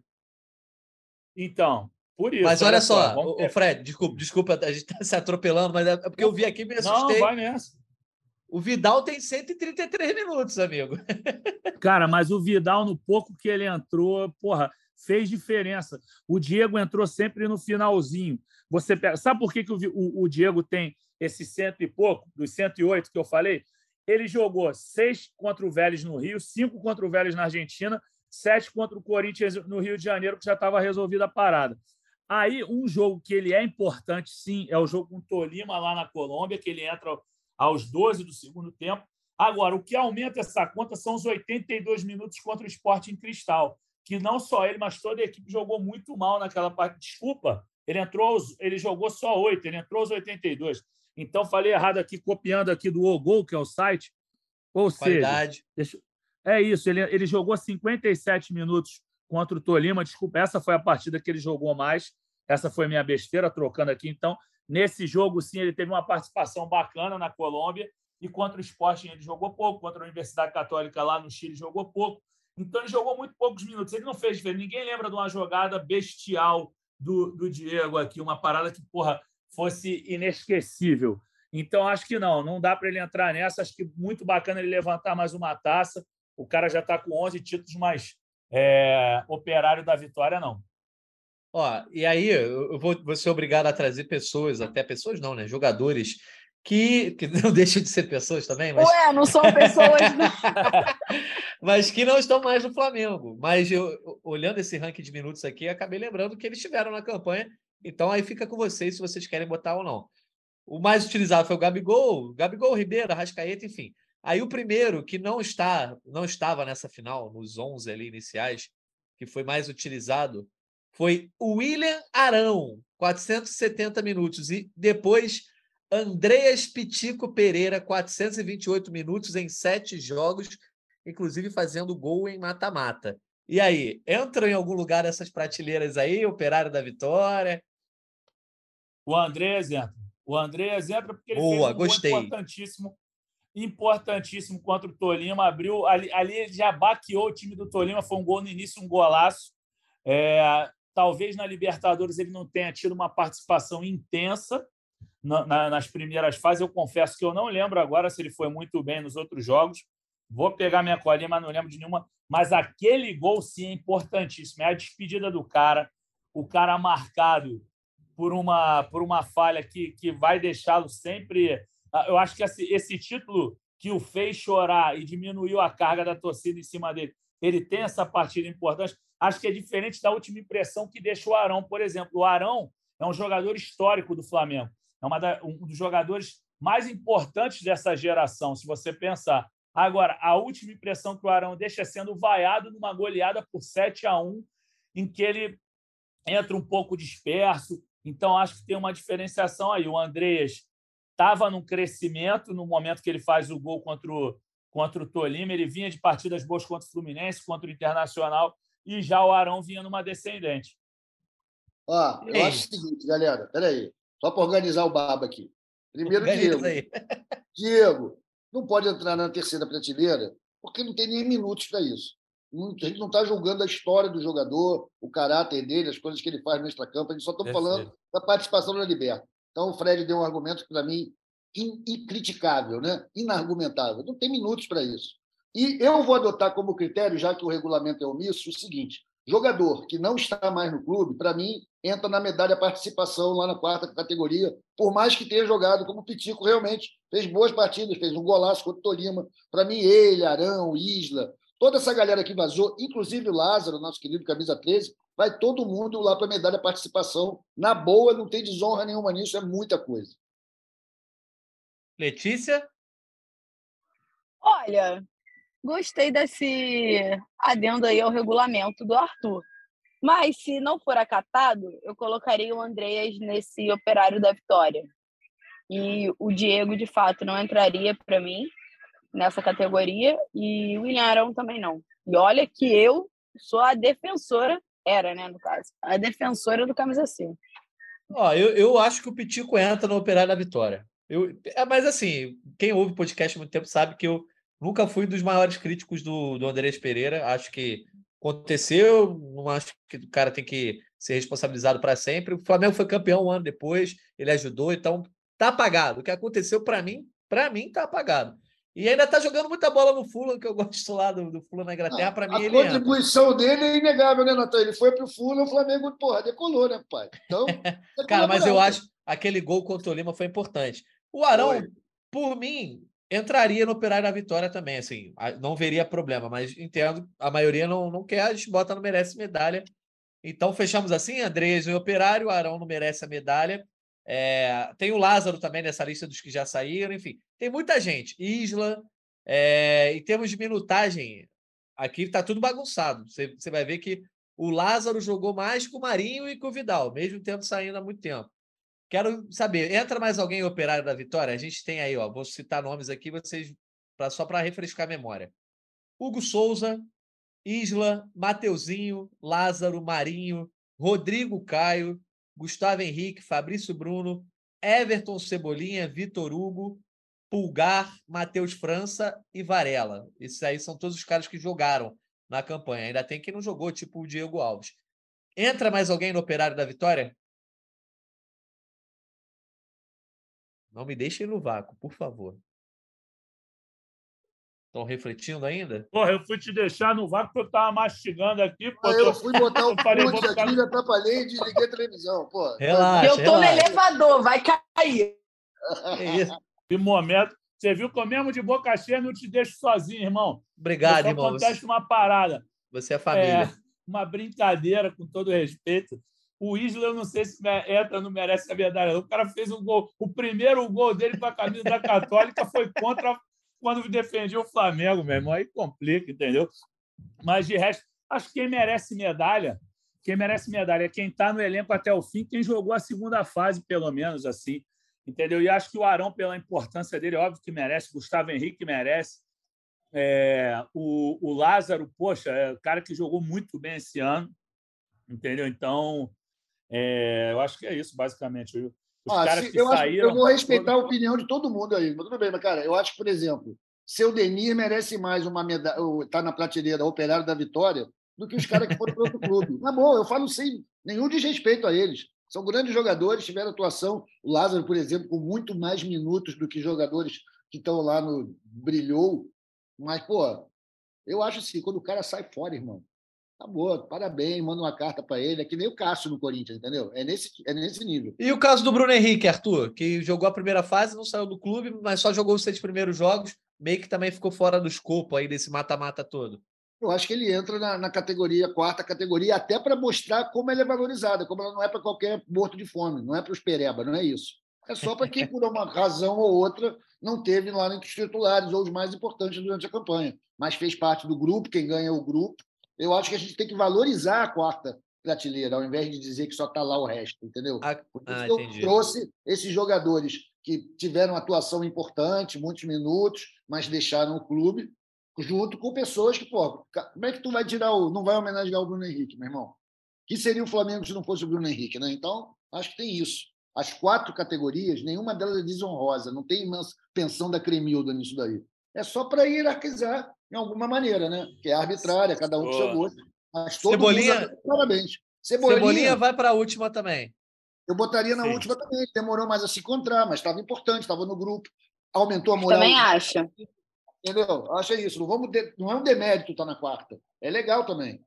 Queria eu. mas olha que quarta, pô. Fala aí, Fred. Queria eu, queria... tu joga de quê, Arthur? Eu jogo de parado, eu jogo de parado. Fala aí, eu, Fred. queria, eu, queria, eu queria dar uma sugestão. O, o- você lembrou, Natan, do nada, a gente está esquecendo, coitado, que o Flamengo foi campeão de tudo, ele estava lesionado. Eu, eu subiria o Bruno Henrique de, de categoria para a terceira prateleira, eu vou dizer por quê. Ele entrou na seleção da, do. Foi no dia. Teve alguma coisa que falaram de Bruno Henrique na seleção da Libertadores, mas no final das contas não entrou. É, com aqueles com aqueles divulgaram ontem aqui. Deixa eu até falar da seleção que eles divulgaram ontem. A seleção que eles divulgaram foi a seguinte: né, os jogadores do Flamengo. É, Gabigol, Pedro, Everton Ribeiro, Davi Luiz Santos e o Dorival. Só que o Bruno Henrique, na primeira fase, gente, o cara deu cinco assistências e Sim. fez um gol. Ele, ele contra o Tajeres, que foi um jogo, foi um jogo esquisito, foi um jogo encardido. Salvo engano, a estreia do Santos pelo Flamengo foi 3 a 1 aqui no Rio, mas ele ele dá o passe para os dois gols do Everton Ribeiro, se eu não me engano. Assim, tô querendo. Deixa eu ver quem fez o, o terceiro gol aqui, para eu me lembrar. Vou pegar a colinha aqui. Acho que foi o Ilharão, né? Não, foi é, Gabriel Barbosa de pênalti. Então, o, o Bruno Henrique dá duas assistências num jogo que estava encardido. É, contra a Católica Bruno- também. Contra a Católica, jogo encardido, duas assistências.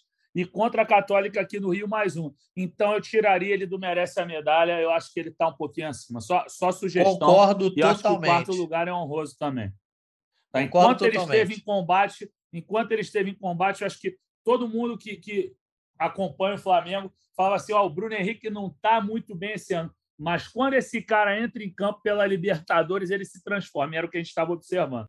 Ô, Fred, o próprio jogo contra o Esporte Cristal, o Flamengo vence fora de casa com dificuldade, ainda na era Paulo Souza. Teve o gol do Mateuzinho no fim e o Bruno Henrique que estava salvando aquele jogo. Então, a fase de grupos, Exatamente, o- Bruno. Henrique tem muito peso.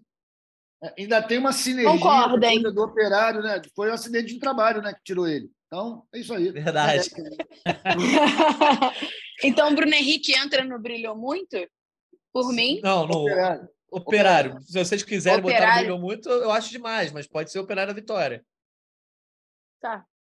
Pode ser. Ficou desanimada até a Letícia. Não, porque eu tô pensando, é porque o Fred lembrou bem as partidas que a minha memória não é muito boa, né? Não sei se vocês já perceberam, então algumas coisas fogem, assim.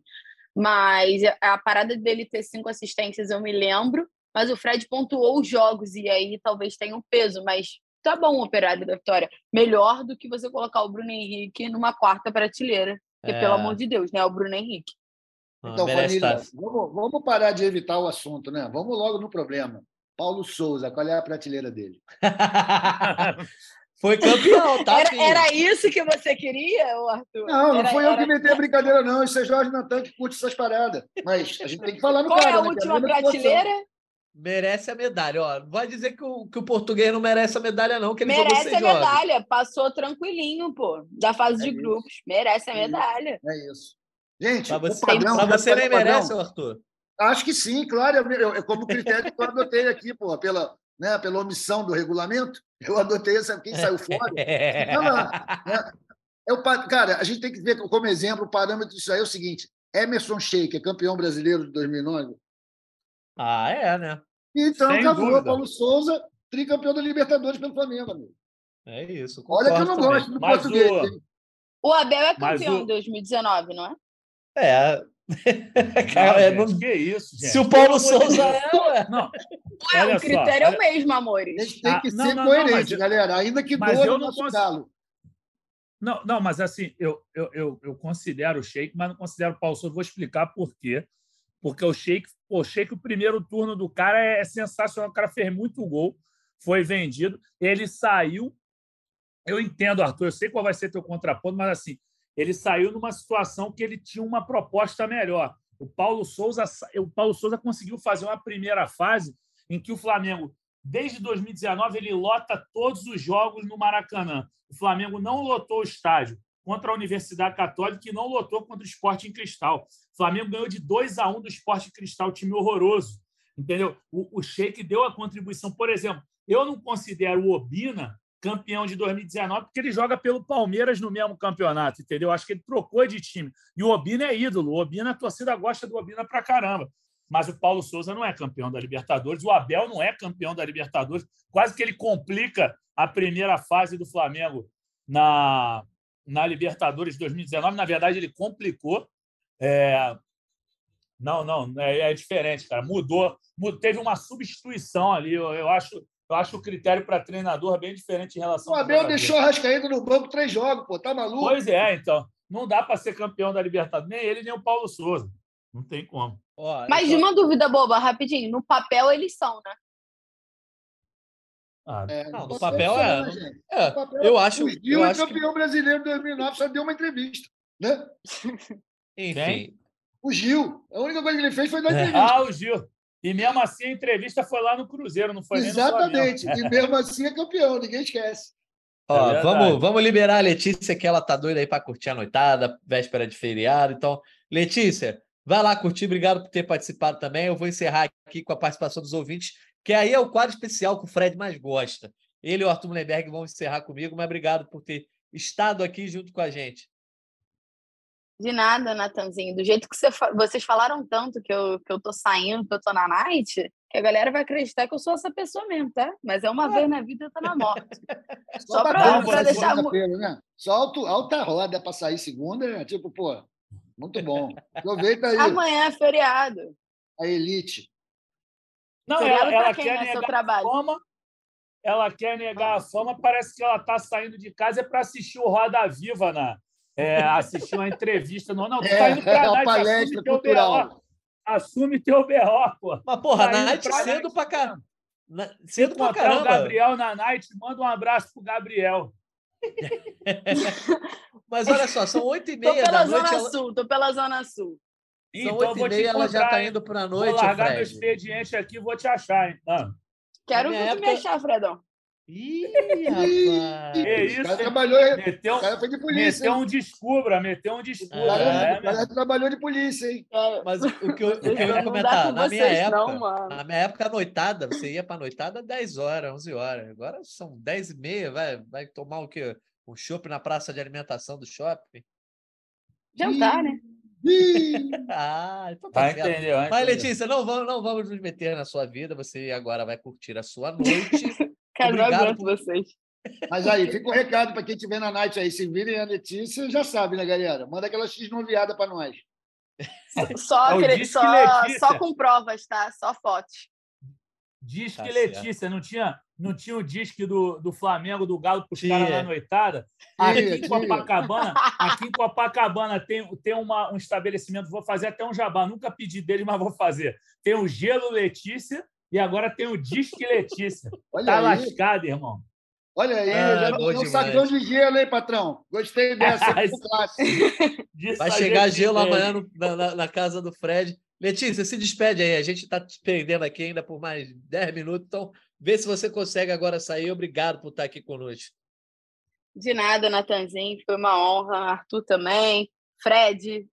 Fred Uber que saiu, Caê e a galera que está acompanhando. Vou me despedir dizendo só uma coisa, Natanzinho. Eu tentei muito que Xandão participasse, mandando um áudio para uns torcedores aí, né, para falar tudo mas o homem é um pouco difícil, então vamos ficar para a próxima. Foi um prazer estar aqui com vocês e é isso. Beijos e até quinta. Quintou, né? Valeu, Quintou. Boa noite para você, querida. Obrigada, amigos. Valeu, Letícia. Curta aí a noite, curta o feriado. Amanhã a gente volta quinta com você. Mas vamos terminar ainda a nossa edição aqui com Fred Gomes e Arthur Lemberg. Acho que fechamos, né? Fechamos aí as prateleiras. A primeira com Gabigol, Everton Ribeiro, Pedro e Dorival na segunda, no Brilhou Muito. A primeira é o Sem Ele, Sem Título. A segunda é Brilhou Muito, é Arrascaeta, Santos, Davi Luiz, João Gomes, Léo Pereira, Thiago Maia, Rodinei e Felipe Luiz. Os, os 11 titulares ali é, nas primeiras prateleiras. Entraram na terceira Ayrton Lucas, Vidal, Andrés Pereira e Bruno Henrique. É isso, né? E aí todo mundo, todo o resto do time não merece a medalha. E do seu Denir. Isso. Quem quiser. Tanuri. Merece, não, Deni, Deni merece, Deni merece. Não, acho que Tanuri merece também, que é pô, um cara que já está lá há muito tempo. Mas, assim, eu acho que a menção do, do, do Arthurzão ao Deni, eu acho que é importantíssimo. E aí, a, até para falar, a galera que corneta no Twitter, um dia vieram os caras me sacanear. É Denir. É Denir. Denir é o nome de nascimento dele. A gente chama de Denir, quem conhece o cara há muito tempo. Agora eu vou fazer igual a Letícia e o Caê, que chama os caras pelo nome, pelo apelido. Todo mundo do Flamengo chama o Denir de Denir. Todo mundo chama. Então, seu Denir, gente boa pra caramba, já está lá no Flamengo há 200 anos, entendeu? E eu quero fazer uma menção especial também. Eu acho que eu já falei aqui, já tuitei algumas vezes, não lembro se eu consegui fazer no podcast. É, ao seu Guedes, Roberto Guedes, segurança que morreu aos 76 anos, das figuras mais amáveis que eu conheci no Flamengo. É, desde quando eu trabalhei no Jornal Vencer, quando eu fui estagiário do Jornal Lance, é, desde os meus 22 anos que eu é, convivi com esse cara, cara sensacional, conhecido muito pela criançada que entrava com jogadores em campo como Tio Guedes, entendeu? Então, seu Guedes merece também. Seu Guedes vai para a primeira prateleira, na minha opinião, porque era um cara sensacional. O cara que sofreu muito com salário atrasado, gostava de alugar nossa orelha para reclamar e a gente ouvia com uma carinha. Ele tinha uma, uma um conhecimento de história. Meu irmão, como era bom parar para tomar um cafezinho com o seu Guedes. Então, seu Guedes, onde o senhor estiver, se o senhor puder estar tá me ouvindo, um beijo para o senhor. O senhor sempre foi foda. Desculpa, eu nunca falo palavrão aqui, mas eu tive que quebrar esse protocolo. Eu falo muito na minha vida, mas aqui no podcast eu me, me controlo. Então, seu Guedes, um beijo no seu coração, um beijo para sua filha, para sua esposa, de quem o senhor sempre falou com muito carinho. Desculpa aí, Natan, quebrar o protocolo, mas se não esqueço desse meu amigo. E ele é sensacional, cara. Ele é sensacional. Até a Andresa, a filha dele, eu mandei uma mensagem para o zap dele quando ele já tinha partido, ela me respondeu. É, então, um beijo no coração dela. Não sei se ela vai estar nos escutando, mas queria deixar esse beijo registrado, porque ela mora, ou ele mora no meu coração, seu Guedes. Boa, Pô, show boa, de bola. Mais do que merecido, né, Arthur? Pô, mais que merecido, né? Imagina para vocês da imprensa que lidam com ele há tanto tempo, depois ele foi lá para o Ninho, né, cara? Pô, então acho que Sim. nada mais justo do que homenagear essa galera do backstage, né, que fica atrás, que ninguém conhece, que não aparece, faz um trabalho fundamental. A gente tem que lembrar sempre que quando uma conquista dessa é o grupo, né, galera? E o grupo tem um monte de operário que nem bota cara e não ganha milhões, e esses caras que sustentam a onda. E assim, parabéns a ele. Eu espero que, quando eu falei em seu Denis, estivesse representando todos eles também. Representa, representa, representa o Clebinho, que foi mandado embora por concorrer é, ao cargo de vereador, representa o Castor, que é o, o um dos massagistas do Flamengo ali, está na linha de frente direto. Tem vários ali, seu Moisés, que eu nem tenho tanta intimidade, mas, porra, é um cara que já está há 200 anos ali no time, seguranças, Fabinho, é, Munir, Montanha, enfim, tem muita gente. Acho que o, o, o Arthur conseguiu personificar na pessoa do. centralizar na figura do Denis essa galera toda. Perfeito, então. Acho que valeu, então. Essa brincadeira era só para a gente movimentar, falar de todo mundo, lembrar de quem participou da campanha, mas já Ficou valeu ainda maneiro, mais. A... Ficou muito legal. É, ainda, ainda valeu mais ainda para lembrar por essa galera toda que faz parte, né? Que não são idolatrados exatamente pela torcida, não, não dão carrinho, não chutam a gol, mas são fundamentais no dia a dia. Um abraço, um beijo para todo mundo que fez parte dessa delegação. E aí, para a gente fechar o nosso podcast, vamos fazer uma experiência diferente. Vai ter participação dos ouvintes, só que eu, dessa vez, não quis ouvir os áudios antes. Geralmente eu faço uma triagem. Vamos ouvir aqui junto. Se tiver alguma atrocidade, o nosso editor Lucas Garbelotto vai dar uma cortada aqui para gente. Mas vamos ouvir junto. Vou tra... E nem sei o tema também. A gente pode já ter falado dos temas que eles levantaram aqui. Mas vamos ver então a mensagem do Léo. Fala, Jorge Natan. Fala, turma. Eu sou o Léo aqui de São Luís. Sobre a pergunta, né, fica Dorival ou não, para as ambições do Flamengo a nível nacional ou a nível sul-americano, é, fica claro que o Dorival é um bom técnico, né? A gente está bem servido de técnico. E ele continuando e fazendo um trabalho é, planejado, a gente tem grande chance de estar tá lá é, brigando realmente por estar na final 2023 de novo. Agora, quando a gente pensa, por exemplo, no Mundial, né, a gente chegou lá em 2019 contra o Liverpool e realmente fez uma partida bem digna. Agora, contra o Real Madrid, por exemplo, caso ambos passem, fica uma preocupação do ponto de vista tático. A gente vê que esse time ainda não é um time bem preparado taticamente, tão bem preparado taticamente como o Palmeiras, por exemplo. Né? Então, hora ou outra, ainda tem sim a questão da individualidade decidindo o jogo. Então, é, o Dorival é muito bom para as pretensões nacionais sul-americanas, mas se a gente quiser um passo a mais, talvez é, seria realmente necessário um outro técnico. Aí vale a pena correr esse risco em relação ao custo-benefício? Talvez não, mas eu acredito que esse é o ponto. A questão tática ainda tem algo um pouquinho a evoluir, sim, o Dorival Júnior como técnico. Um abraço para o Léo. E agora a gente pode responder bem rapidinho para o nosso podcast também não virar uma maratona. Mas, o Fred, já tem alguma movimentação, né? Você que teve aí esses dias, acompanhou Vitória, a Vitória não, né? A festa lá dos caras, como pôde, do lado de fora. Já se fala muito aí sobre a renovação do Dorival, uma vontade da diretoria, ele diz que quer conversar, mas eu acho que não pode tomar decisão nenhuma baseada em jogo contra o Real Madrid. O técnico que for, a chance do, do Flamengo ganhar do Real Madrid vai ser basicamente a mesma. Não vai ganhar porque trouxe pô, o Guardiola ou trouxe o Domenech. É isso, Natan. Assim, eu, eu, eu, te falo uma coisa. Eu, eu ainda não pesquisei, não apurei. Posso até dar uma olhada agora se já tem alguma notícia em cima disso.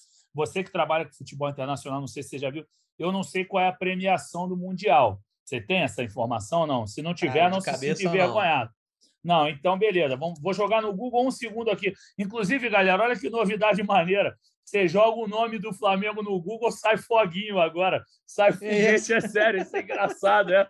Porque para celebrar os títulos do Flamengo, se você jogar Flamengo no Google, sai um monte de fogos. Enfim, uma, uma salva de fogos. É, não, não achei a premiação aqui ainda. É, vamos lá, vamos lá. Cadê? Opa, achei. Calma aí. Ah, não, é do, é do Mundial do Palmeiras? Deixa eu ver, rapidinho. Não, primeiro de abril. Só um segundo que a gente vê aqui. Mundial de Clubes. Não, não, é a Copa do Mundo. Já está decidindo então, quando vai ser, Fred Gomes? Ainda não, é entre fevereiro e março, o Arthurzão, mas pelo que o Flamengo está tá trabalhando... O Palmeiras ganhou 4 milhões de dólares por ter chegado à final, por ser vice-campeão em 2021. Então, então, beleza, mas olha só, a gente não tem o valor, né? Mas se você achar do Chelsea, olha. Não, só para falar para o Arthur, que o Arthur perguntou, Arthurzão, o Flamengo está trabalhando com a possibilidade. Cara, se eu não me engano, é 5 de fevereiro a o 12 Chelsea, de Rapidinho, fevereiro. desculpa, Fred. Oi. O Chelsea ganhou claro. 5 milhões de dólares. 5 milhões de dólares. Beleza. Então vamos lá. Então, o Arthur, então é, é, é, primeira semana de fevereiro, tá? Que o Flamengo está com essa possibilidade e estão escutando muito na Gávea, isso aí é dirigente grande. Departamento de futebol mesmo já escutou Abu Dhabi e não Estados Unidos, por enquanto. Por enquanto, o papo é esse. É. Mas falando sobre a premiação, por que eu perguntei da premiação, Natanzinho? É, eu concordo com o Léo que o Flamengo ainda possa ter algum tipo de insegurança tática, como quase todo clube vai ter. O Palmeiras tem. Agora, se é para ganhar do Real Madrid, com certeza, se alguém tem esse treinador, pega os 5 milhões que o Flamengo ganharia com o título mundial e dá nesse treinador, e aí tira o Dorival. Você tem certeza? Você vai me, você vai me garantir: olha, eu estou contratando esse cara, você vai ser campeão. Claro que não existe esse treinador, não tem essa fórmula. Foi o que você falou. Se o Flamengo entrar com Guardiola ou com Dorival, para mim as chances de ser campeão são as mesmas. O Dorival vai ter uma pré-temporada agora, vai poder preparar o time. O Flamengo não tem nada de pensar em trocar de treinador, a não ser que o Dorival vá para a seleção. Perfeito. Para você, fica Dorival ou sai Dorival, o Arthur Mullenberg? Olha, cara, vai depender muito da, do próprio Dorival, né? Essa sombra da seleção sempre existe, né? E a gente não sabe qual é o desejo do cara. O cara, tipo assim, no Flamengo, ele conquistou coisas que vai ser muito difícil alguém igualar. Né? Uma Copa do Brasil, uma Libertadores no mesmo ano. Parabéns para ele. Aí é uma decisão dele. O que eu acho é que é difícil o Flamengo contratar alguém e alguém poder mostrar, impor sua marca pessoal nesse time em tão pouco, tão curto espaço de tempo até jogar esse Mundial. Então, por mim, sem pensar no Dorival, e não dá para não pensar também no profissional, eu preferia ficar com ele, mesmo que seja para mandar ele embora depois, ou deixar ele para a seleção depois, que seja. Né? Mas eu vejo que esse time aí tem ainda muito a crescer se mantivesse o comando técnico. Só para a gente ver como é que é, cara, ficar uma temporada inteira com um técnico. Ia ser tão legal isso. Eu gostaria de viver essa experiência no Flamengo ainda em vida. Concordo. Vamos lá rapidinho, então, mais um áudio agora do Ivan Júnior. Fala, Natanzinho, galera do Rio Flamengo, Ivan Júnior do Juazeiro do Norte aqui. É, depois de sobreviver a essa final de Libertadores, que foi a final mais tranquilamente nervosa, depois de sobreviver também ao pleito das eleições, as apurações, só resta parabenizar o elenco, parabenizar é, o técnico que deu um, um, um, destino diferente ao que a gente acharia, achava que ia ter no começo do ano. E meu destaque, é, o craque realmente foi Pedro, mas o craque simbólico vai inegavelmente para Gabigol. Gabigol. E um, os meus votos é que Dorival continue para a gente poder ter um trabalho perpetuado. Um abraço. É, está alinhado com você, então, Ivan Júnior, e está alinhado em outros motivos também, Arthur. Depois eu te, te mando o print aqui da conversa com o Ivan. É, tá bom. Está alinhado aí também na questão de eleição com, com você. Mas vamos ouvir agora o Trida. Deixa eu ver qual é o nome do amigo. Ah, o Kennedy Matheus também já, já mandou muitas vezes áudio aqui. É que o nome dele está Trida América e Tetra do Brasil. Ah, mandou um podcast aqui, o amigo, em 2 minutos e 17. Vamos ouvir. Fala, Natan, Arthur, Letícia, galera do GE. O craque para mim não tem outro. Desde 2019 se chama Gabriel Barbosa Almeida. Não tem outro. Ele e nada mais. O homem, The Man. Para mim, o Gabigol é ícone. É ícone. É ícone. O nome do meu filho vai ser Gabriel, em homenagem ao Gabigol. Não tem outro nome. Não tem outro nome. A mudança de, de chave para mim dessa temporada foi aquele jogo clássico contra o Atlético Mineiro. É óbvio, acho que é ali que tudo se fez novo com a chegada do Dorival. Aquele jogo contra o Inter, ali foi foi o ápice do desespero que eu achei que o Flamengo ia ser rebaixado ali. Cheguei a comentar com uma amiga minha tricolor, minha namorada também tricolor. Aquele jogo eu chorei em posição fetal, que eu falei, cara, já era, o Flamengo vai ser rebaixado vamos cair pela primeira vez. E agora com no final Copa do Brasil, Libertadores, tá tudo lindo, tá tudo perfeito. Brasileirão perdemos muito por conta do aquele que não pode ser nomeado. Porém, tem uma crítica ao Dorival que eu achei ele um técnico bombeiro. O Flamengo evoluiu muito, óbvio, mas eu achei que estagnou. Não sei se ele seria um, um cara para ficar para a próxima temporada. É, no jogo contra o Corinthians, por exemplo, final da Copa do Brasil, o time recuou demais, levou um sufoco desnecessário. A final da Libertadores, tudo bem, foi um jogo mais difícil, o Atlético também foi um, um, um adversário que dificultou, mas teve atuações contra o São Paulo também na Copa do Brasil, que o Flamengo ganhou, mas levou um sufoco enorme. Não sei, tenho minhas críticas ao Dorival, não sei se. Não sei dizer um outro nome melhor que ele, mas não sei se ele seria o cara pro ano que vem. Pode ser que sim, mas fica aí minha reflexão se ele seria o melhor nome. Um abraço então para o Kennedy. Me preocupa um pouco, Fred, que o Dorival. É, a galera não está criticando, né? Mas todo mundo com o pé atrás. Eu acho que se já começa o ano não ganhando o Mundial, que na, na verdade é o mais provável que aconteça, né? E aí dá uma derrapada no começo de brasileiro, né? Não sei, o, a galera não tá tão abraçada com o professor assim, né? É, Nathan, assim, até queria te pedir, agora não foi mais desatenção de apuração, não, que eu já parei de bater nota, mas eu estava usando aqueles, tava usando aqueles fones de Bluetooth. Aí, na hora que ele falou o jogo, que ele chorou em posição fetal, a mulher falou no meu ouvido: Power off. Aí de, de, Foi contra o Inter. Na... Ah, contra o Inter. O... A estreia do Dorival. Não, foi ainda do Paulo Souza. Não é não, isso que pô, ele tá... O Inter é a estreia do Dorival. Ah, que ele foi 3x0. Foi estreia do Dorival. 3x1, né? 3x1. Se ele fala isso. que foi o Inter. Se ele fala que foi o Inter, é esse jogo que ele cita? Não, ele só falou o jogo contra o Inter, mas muito provavelmente é esse. Então, falou que chorou em, em posição. Que é, que foi, foi o jogo do primeiro turno. Com certeza é esse. É, é esse jogo que então, o Arthur Mullenberg também veio para o podcast falar que o Flamengo seria rebaixado. Não, seria não. O Arthur pediu os 45 pontos. Mas o Kennedy. O, o Kennedy é, o Kennedy está muito exagerado. Pelo amor de Deus, chorar em posição fetal, pensando em rebaixamento, é, é brincadeira, né? Assim, eu acho que nem o Paulo Souza rebaixaria esse time, na boa mesmo. Sim, mas não rebaixaria não, claro mesmo. Que não, é. Claro que não, entendeu? Agora, é muita gente preocupada com o Dorival. Eu, eu já reparei que, assim, talvez a característica do Kennedy seja de amigos que nós temos em comum. A gente sabe um que foi papai recentemente, Natan, que é assim, o cara chamou o Dorival de covarde na, na final do, na final da Copa do Brasil. Teve gente que, que, que teve essa, essa, é, é, essa ousadia de chamar o cara que, que consertou o Flamengo de covarde. Eu acho que é possível você fazer observações a erros. Acho que o Dorival errou bastante na primeira partida da final, perdão, na finalíssima contra o Corinthians, na Copa do Brasil. Discordo quando o Kennedy diz que o jogo contra o Atlético Paranaense foi mais difícil que o Corinthians, mas não foi mesmo. O jogo foi controlado o jogo inteiro.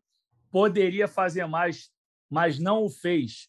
Talvez porque o Flamengo sofreu com calor e talvez se sentiu muito confortável com a superioridade numérica, mas difícil o jogo com o Atlético Paranaense não foi porque a expulsão foi cedo, foi no final do primeiro tempo, mas no segundo tempo o Atlético não assustou tanto assim, a não ser no Cucabol, jogando lateral na bola, ou jogando lateral na área, cruzando bola para a área.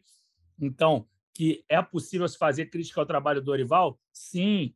É, os critérios no brasileiro, talvez ele pudesse ir mais firme na busca pelo Enia, ok. Mas daí, porra, dizer que que pô, chorou em posição fetal pensando em rebaixamento, para mim é muito alarmismo. Não dá, mas tem um amigo nosso aqui desse podcast também, Fred Gomes, que estava meio alarmista também.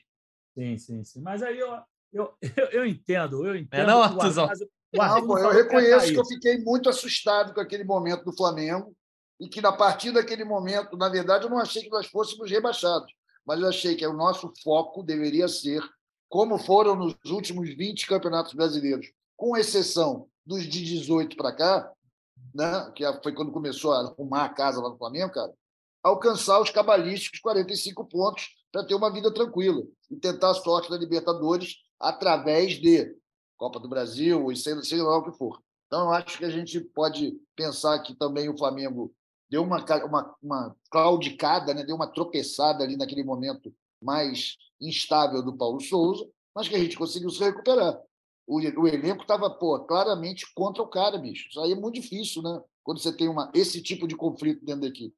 Mas eu reconheço que me assustei. Porque também sou humano, não vou ficar aqui tirando onda que não erro. Eu fiquei com medo mesmo. E eu sou bastante confiante. Então, eu acho, considero, continuo achando que foi um momento bem perigoso que o Flamengo passou. Boa, a gente tem mais quatro áudios aqui para ouvir. Vamos ouvir o do Match, que ele só mandou de um minuto. Adoro quando vem áudio de um minuto, a galera mais conciso, mas obrigado também para o Kennedy que mandou um podcastzinho, mas Cor sempre bom. Cornetou, cornetou os parceiros do Nelinho motorista.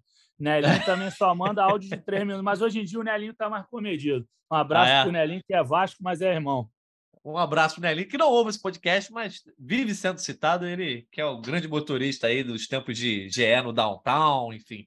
Continua sendo um grande parceiro da galera. Vamos ouvir então aqui o áudio do. É, o, o, o, usuário dele é Match ACS, acho que é Match, né? Então deve ser o Matheus, não sei, mas um abraço para ele já. Se não for, agora é. Fala, Fala Matheus. Amigos do GF lá, aqui Matheus Augusto. Ah, mulher. Muita coisa para ser dita sobre esse tricampeonato maravilhoso, mas se Caio Mota deixar, né? E não fizer comigo a mesma coisa que fez com o amigo Milton, Brincadeira. Mas gostaria de ressaltar que Léo Pereira jogou demais, Davi Luiz jogou demais, Gabigol, mais uma vez, decisivo como sempre.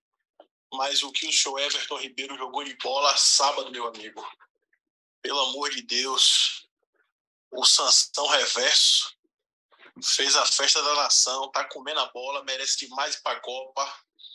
E é verdadeiramente um privilégio poder observar um cara dessa qualidade vestindo a camisa do Flamengo por tantos anos.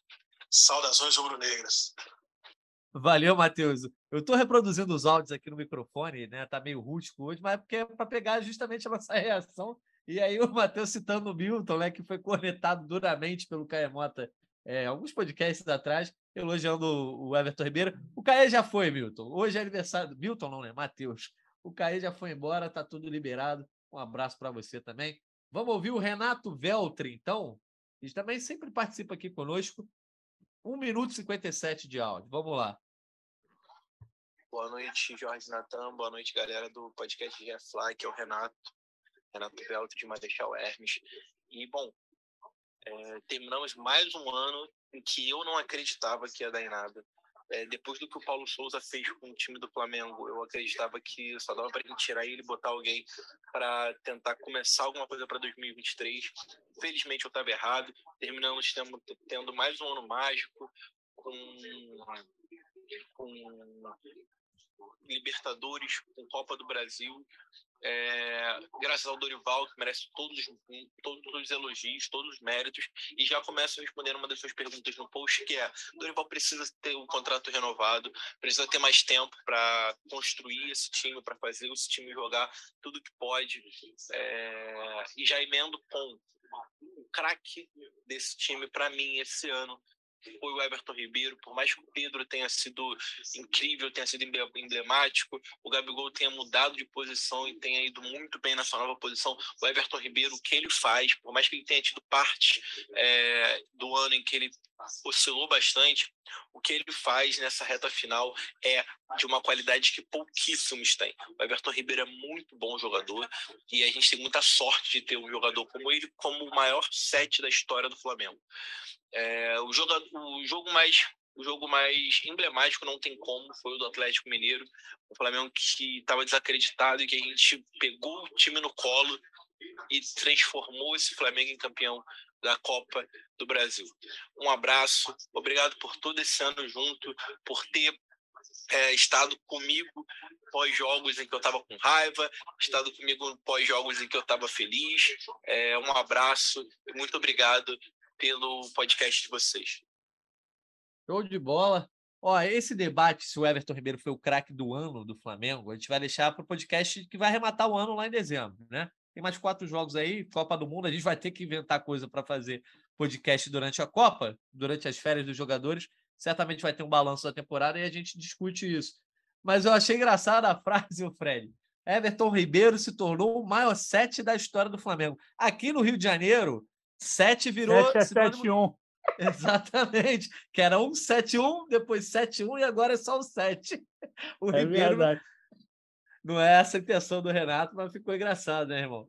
Claro que não, pô. O, o, o Renato sabe que de 7 o, o Ribeiro não tem nada, pô. O Ribeiro é muito consciente de tudo, nunca enganou ninguém. E além, ele só engana os adversários, né? E, realmente ele é um 7-1 na hora de, de achar que o adversário vai ter a bola, ele bota a bola perto do corpo do adversário, ele dá um come seco, dá uma girada, aí sim. Ele é malandro demais com a bola, eu concordo com ele. Assim, acho que é um dos craques da temporada, não o coloco sozinho, não, mas que ele é o maior camisa 7 da história do Flamengo, não tenha dúvida. Assim, acho que o Arthur tem mais elementos para falar. Todo mundo que viu diz que o Tita era gênio, mas os mesmos rubro-negros que, que o viam como craque ficaram muito sentidos pela ida dele para o Vasco, pelo gol no Carioca de 87, que ele comemora para caramba. Então, acho que pelo o Ribeiro ter toda essa identificação com o Flamengo, por jogar essa bola que joga há muito tempo, e por ser, assim, cara, ter um futebol muito desconcertante, eu concordo total com o Renato aí. Gostei também quando o Matheus, o, o nosso ouvinte anterior, falou que ele era o, o Sansão reverso. Gostei dessa. Muito bom. Quer comentar? O Fred fala, já lembrou mais uma vez que você é rubro-negro há mais tempo que todo mundo, né? Arthur, quer dizer, todo mundo não, mas que muitas pessoas, Arthur Mullenberg, você. Eu ainda, pago passagem, ainda pago passagem no ônibus, gente. Não está assim também, não. Comenta aí então essa história do camisa Não, cara, eu acho, eu, eu não gostaria de entrar nesse debate cultural de altíssimo nível que o Fred propôs sobre quem é o maior sete, porque está me faltando aqui os elementos para lembrar, mas eu lembro de alguns sets muito maneiros, sem esquecer de que a camisa 7 foi durante muito tempo no Flamengo uma camisa de passagem, né? O cara ficava com a 7 ali até ir para um outro lugar. Como ela teve, o Zico usou, o Tita usou, enfim. Eu acho que é uma discussão boa que vai nos render maior conhecimento quando a gente estiver preparado, quando eu, pelo menos, estiver preparado para dizer isso. No momento, eu digo que o, o nosso amigo Ribeiro conquistou, independente do número da camisa, um lugar dele no panteão do Flamengo. Está lá no alto do Olimpo Flamengo, com dois Libertadores, isso é indiscutível. Né? E é um cara que jogou muito, recuperou a sua forma. Acho que tem um pouco a ver também com a sua potência capilar. Quando ele voltou a ter cabelo, o negócio voltou a engrenar. Ele joga muito para a equipe, é um cara muito solidário, o futebol dele é muito importante, isso daí, hoje em dia, principalmente, em que todo mundo é muito individualista, né? todo mundo joga, são jogadores, são entidades, às vezes disputam em tamanho com os próprios clubes. Ele não, ele é um cara que ele é um jogador de equipe. Eu acho isso muito admirável nele e acho que ele foi um grandíssimo jogador, enorme. Tá? Mas eu não gostaria de dizer, assim, cravar que ele foi o maior sete da história do Flamengo, até porque você sabe que até Garrincha, né, talvez o maior sete da história do futebol mundial, também jogou no Flamengo. Então, mas por enquanto, o, ele está, mesmo sem camisa, mesmo sem número só para ele, eternizado, o Everton Ribeiro, um cracaço, já faz parte da história do Flamengo e é um exemplo aí para essa galera, a forma com que ele se entrega no jogo, em que ele não não deixa, ainda que não seja característica dele, ele marca, ele volta, porra, ele aperta os caras. Enfim, é um grande jogador e teve uma atuação espetacular nessa Libertadores, assim como na de 19. Bola. Vamos ouvir agora o Nicolas. Bom dia, Jorge Natan. Bom dia, galera do Dia Flá. O craque da competição, sem dúvidas, é o Pedro Queixá, né? Artilheiro da competição, não tem contestação, não tenho o que dizer. Mas eu não posso deixar de citar aqui também o Everton Ribeiro, que cracaço, né? Que gênio de bola, rapaz. O cara acha espaço, o cara dá assistência, esconde a bola. Inclusive, deu uma assistência perfeita na final da Libertadores, milimétrica ali. Absurdo demais. Eu vou te falar, merece seleção, hein? Agora o Dorival merece também essa renovação com o Flamengo para até dar continuidade no trabalho dele com o time para o próximo ano, para a disputa do Mundial. A diretoria do Flamengo quer investir pesado para a disputa do Mundial. O Dorival foi eleito também agora o melhor técnico da Libertadores. Eu acho que merece sim renovar esse contrato.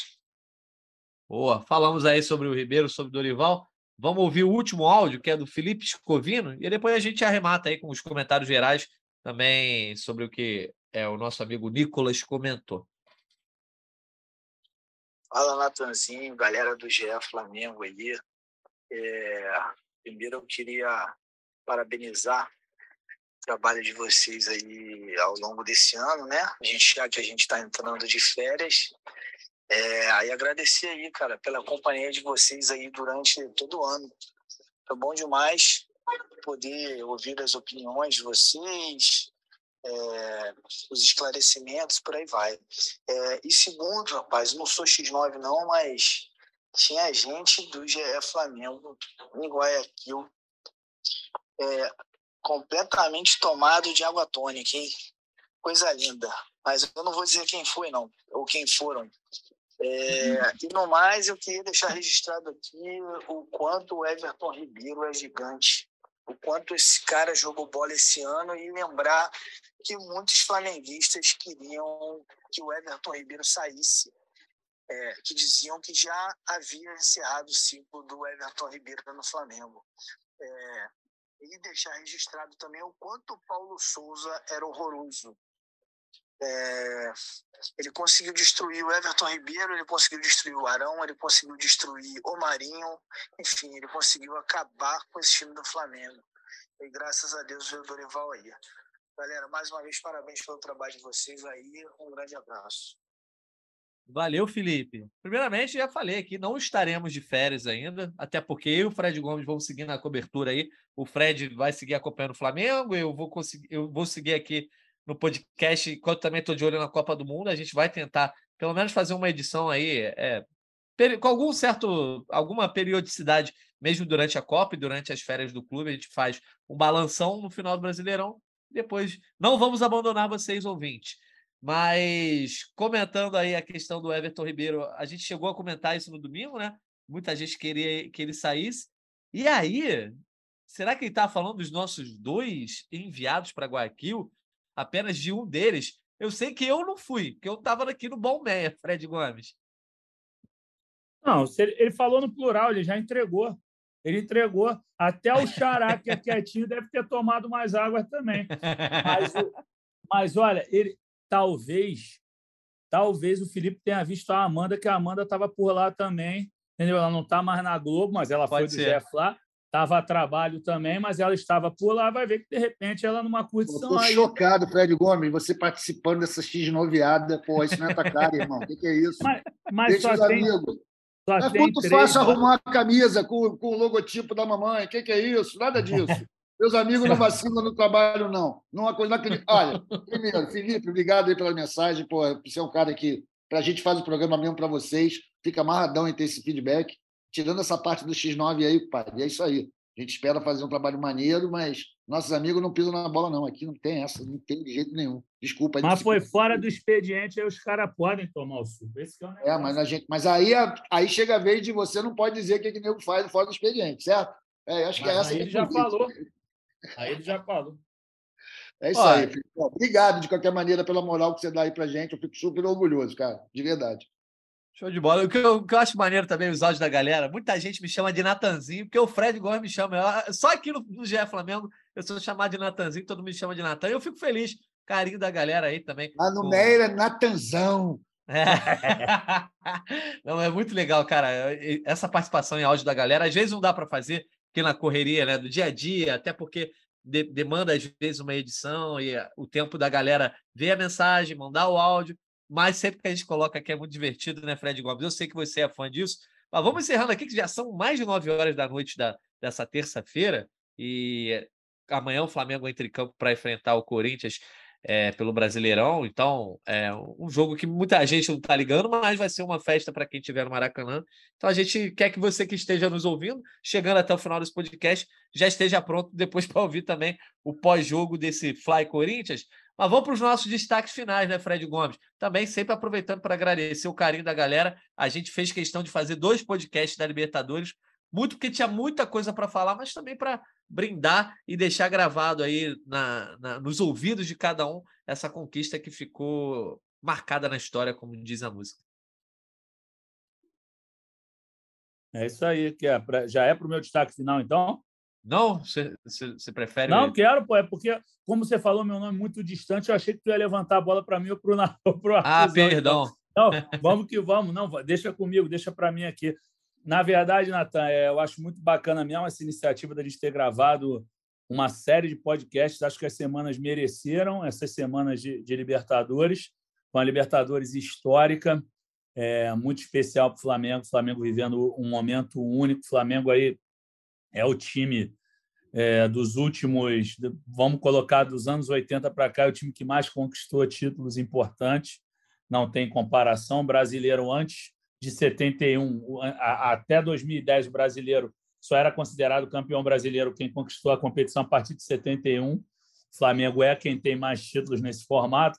Flamengo é o maior campeão da Libertadores entre os brasileiros.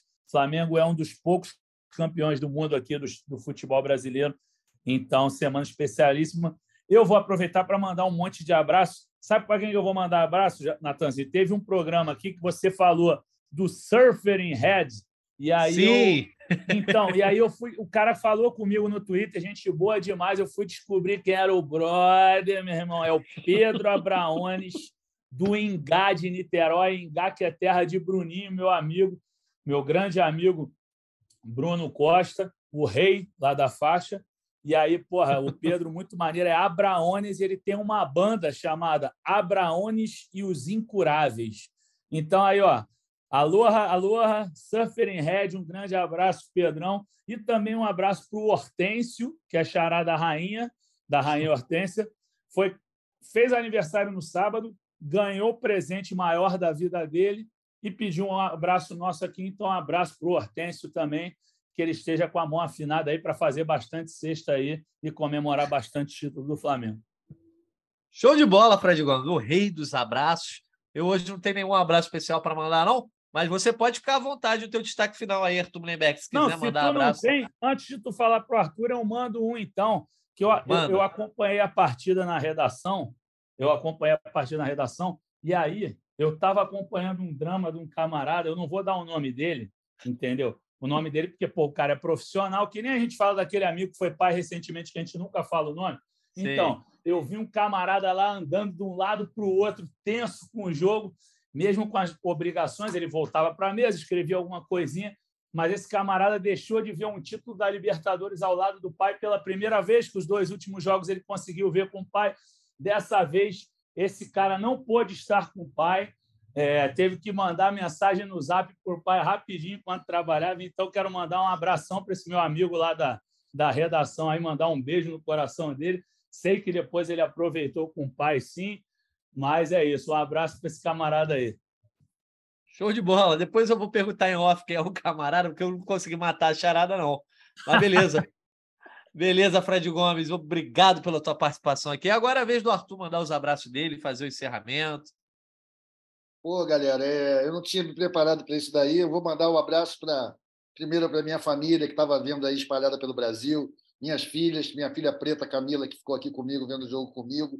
A gente super tensa, amiga dela Isabela também. Foi linda ver essa final. Foi muito legal, foi um astral muito grande. Também um astral que já deixou a gente legal para o dia seguinte. Também tinha uma decisão importante rolando. E é isso, cara. Eu acho que o torcedor do Flamengo está de parabéns pela sua atuação impecável no Maracanã em todas as praças que o Flamengo se apresentou, inclusive nas praças internacionais na Libertadores, sempre representada com uma galera guerreira e poxa, cara, esse time aí, esse time é a torcida. Então eu acho que os parabéns, claro, os jogadores já foram devidamente homenageados, premiados, louvados. Eu só queria mandar um abraço aqui imaginário para nossos 40 milhões, torcida do Flamengo, esse título é de vocês, Libertadores conquistada na perseverança, no futebol e que a gente possa ter dias ainda mais legais no futuro. É isso. E um abraço para vocês, né, meus amigos? Que é um prazer danado fazer esse podcast com vocês. E desde que eu cheguei no projeto Voz da Torcida, a gente estava estava sentindo muita falta de um título realmente importante. Não que a Copa do Brasil não seja, e foi legal também ser campeão da Copa do Brasil ao lado de vocês, mas essa Libertadores, esse tricampeonato da Libertadores, tão sonhado, né, que nos coloca realmente, indiscutivelmente, no primeiro patamar futebol nacional em relação às conquistas internacionais. Isso aí é um grande passo que a gente deu e agora nossa meta tem que ser ultrapassar, deixar todo mundo para trás, ganhando a nossa quarta Libertadores no ano que vem. Eu espero estar junto de vocês nessa, nessa jornada. Isso aí, um abraço, Mengão sempre. Show de bola, Arthur Mullenberg. Mais uma vez agradecendo você também, o Fred Gomes, ao nosso editor aqui, que está também nos ajudando, o Lucas Garbelotto, vira e mexe, grava aqui conosco o GE Flamengo, mas principalmente a você ouvinte. A gente faz esse produto sempre pensando como a galera gosta, como a galera curte, no carinho que, que todo mundo tem pelo GE Flamengo, que é um sucesso de audiência no GE. Globo também. Então, foi, foi penoso, às vezes foi difícil ajeitar a agenda para a gente conseguir, pelo menos, ter a maioria dos setoristas, dos repórteres, para conseguir montar roteiros diferentes, mas conseguimos, cumprimos a missão de fazer podcast é, de segunda a sexta na semana passada, um podcast depois da final, logo no domingo, e agora esse para arrematar essa cobertura de Libertadores. Não encerramos o GE Flamengo em 2022 por aqui, até porque quinta já estaremos de volta. Edições mais curtas, né, mais protocolares, falando sobre os jogos do Flamengo nessa reta final do Brasileirão. Em dezembro, a gente fica de olho não só nas férias dos jogadores, né? Possivelmente os jogadores do Flamengo brilhando na Copa do Mundo, mas movimentação de janela de transferência, renovações é, de olho já em 2023 e também no Mundial de Clubes, mas sempre tentando estar aqui junto com a galera, que é sempre mais do que bem-vinda, não só ouvindo, mas participando do nosso podcast. Então, esse fica marcado. A gente está aqui encerrando a gravação 9 horas da noite do dia 1 de novembro, mas está valendo muito, porque o Flamengo é tricampeão na América. O Flamengo teve um ano histórico de 2022 e esse podcast sempre vai acompanhar as glórias do Flamengo. Um abraço para você, nossos ouvintes. Natanzinho, Fala aí, Fred Gomes. Vou ter que cantar, tu sabia? Ih, faltou, hein? Faltou. Você não sabe. Eu não ia cantar, mas o Arthur fez uma versão de uma música, uma música que, imprópria para o horário, que é do Baba Cósmica, que é aquela Sábado de Sol, que aí tem um, uns papos meio, meio pesados, mas aí o Arthur escreve, o Arthur fez uma versão da música e aí eu vou cantar para você, tá liberado?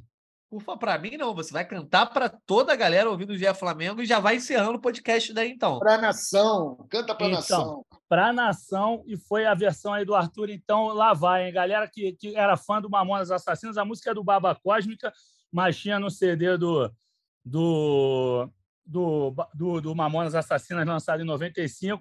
Então a música vai assim, ó. Posso ir, Natan? À vontade para encerrar esse GE Flamengo histórico. Então, Fred Gomes, eu estou até com medo do que vai vir. Vai lá, Fred Gomes. Sábado de sol, assisti o meu Mengão dar um esculacho e vencer o furacão. Chegando lá, mas que mancada, só tinha pancada e quem mandou foi Felipão que é vice-campeão, Mengão tricampeão, sábado de sol. e com essa grande Mengão. música de Fred Gomes e Arthur Mullenberg, fechamos esse dia Flamengo. Tamo de volta na quinta. Um abraço, galera. Tricampeão, tricampeão. Ah, galera. Gente. convite para falta, cobrança. Gol!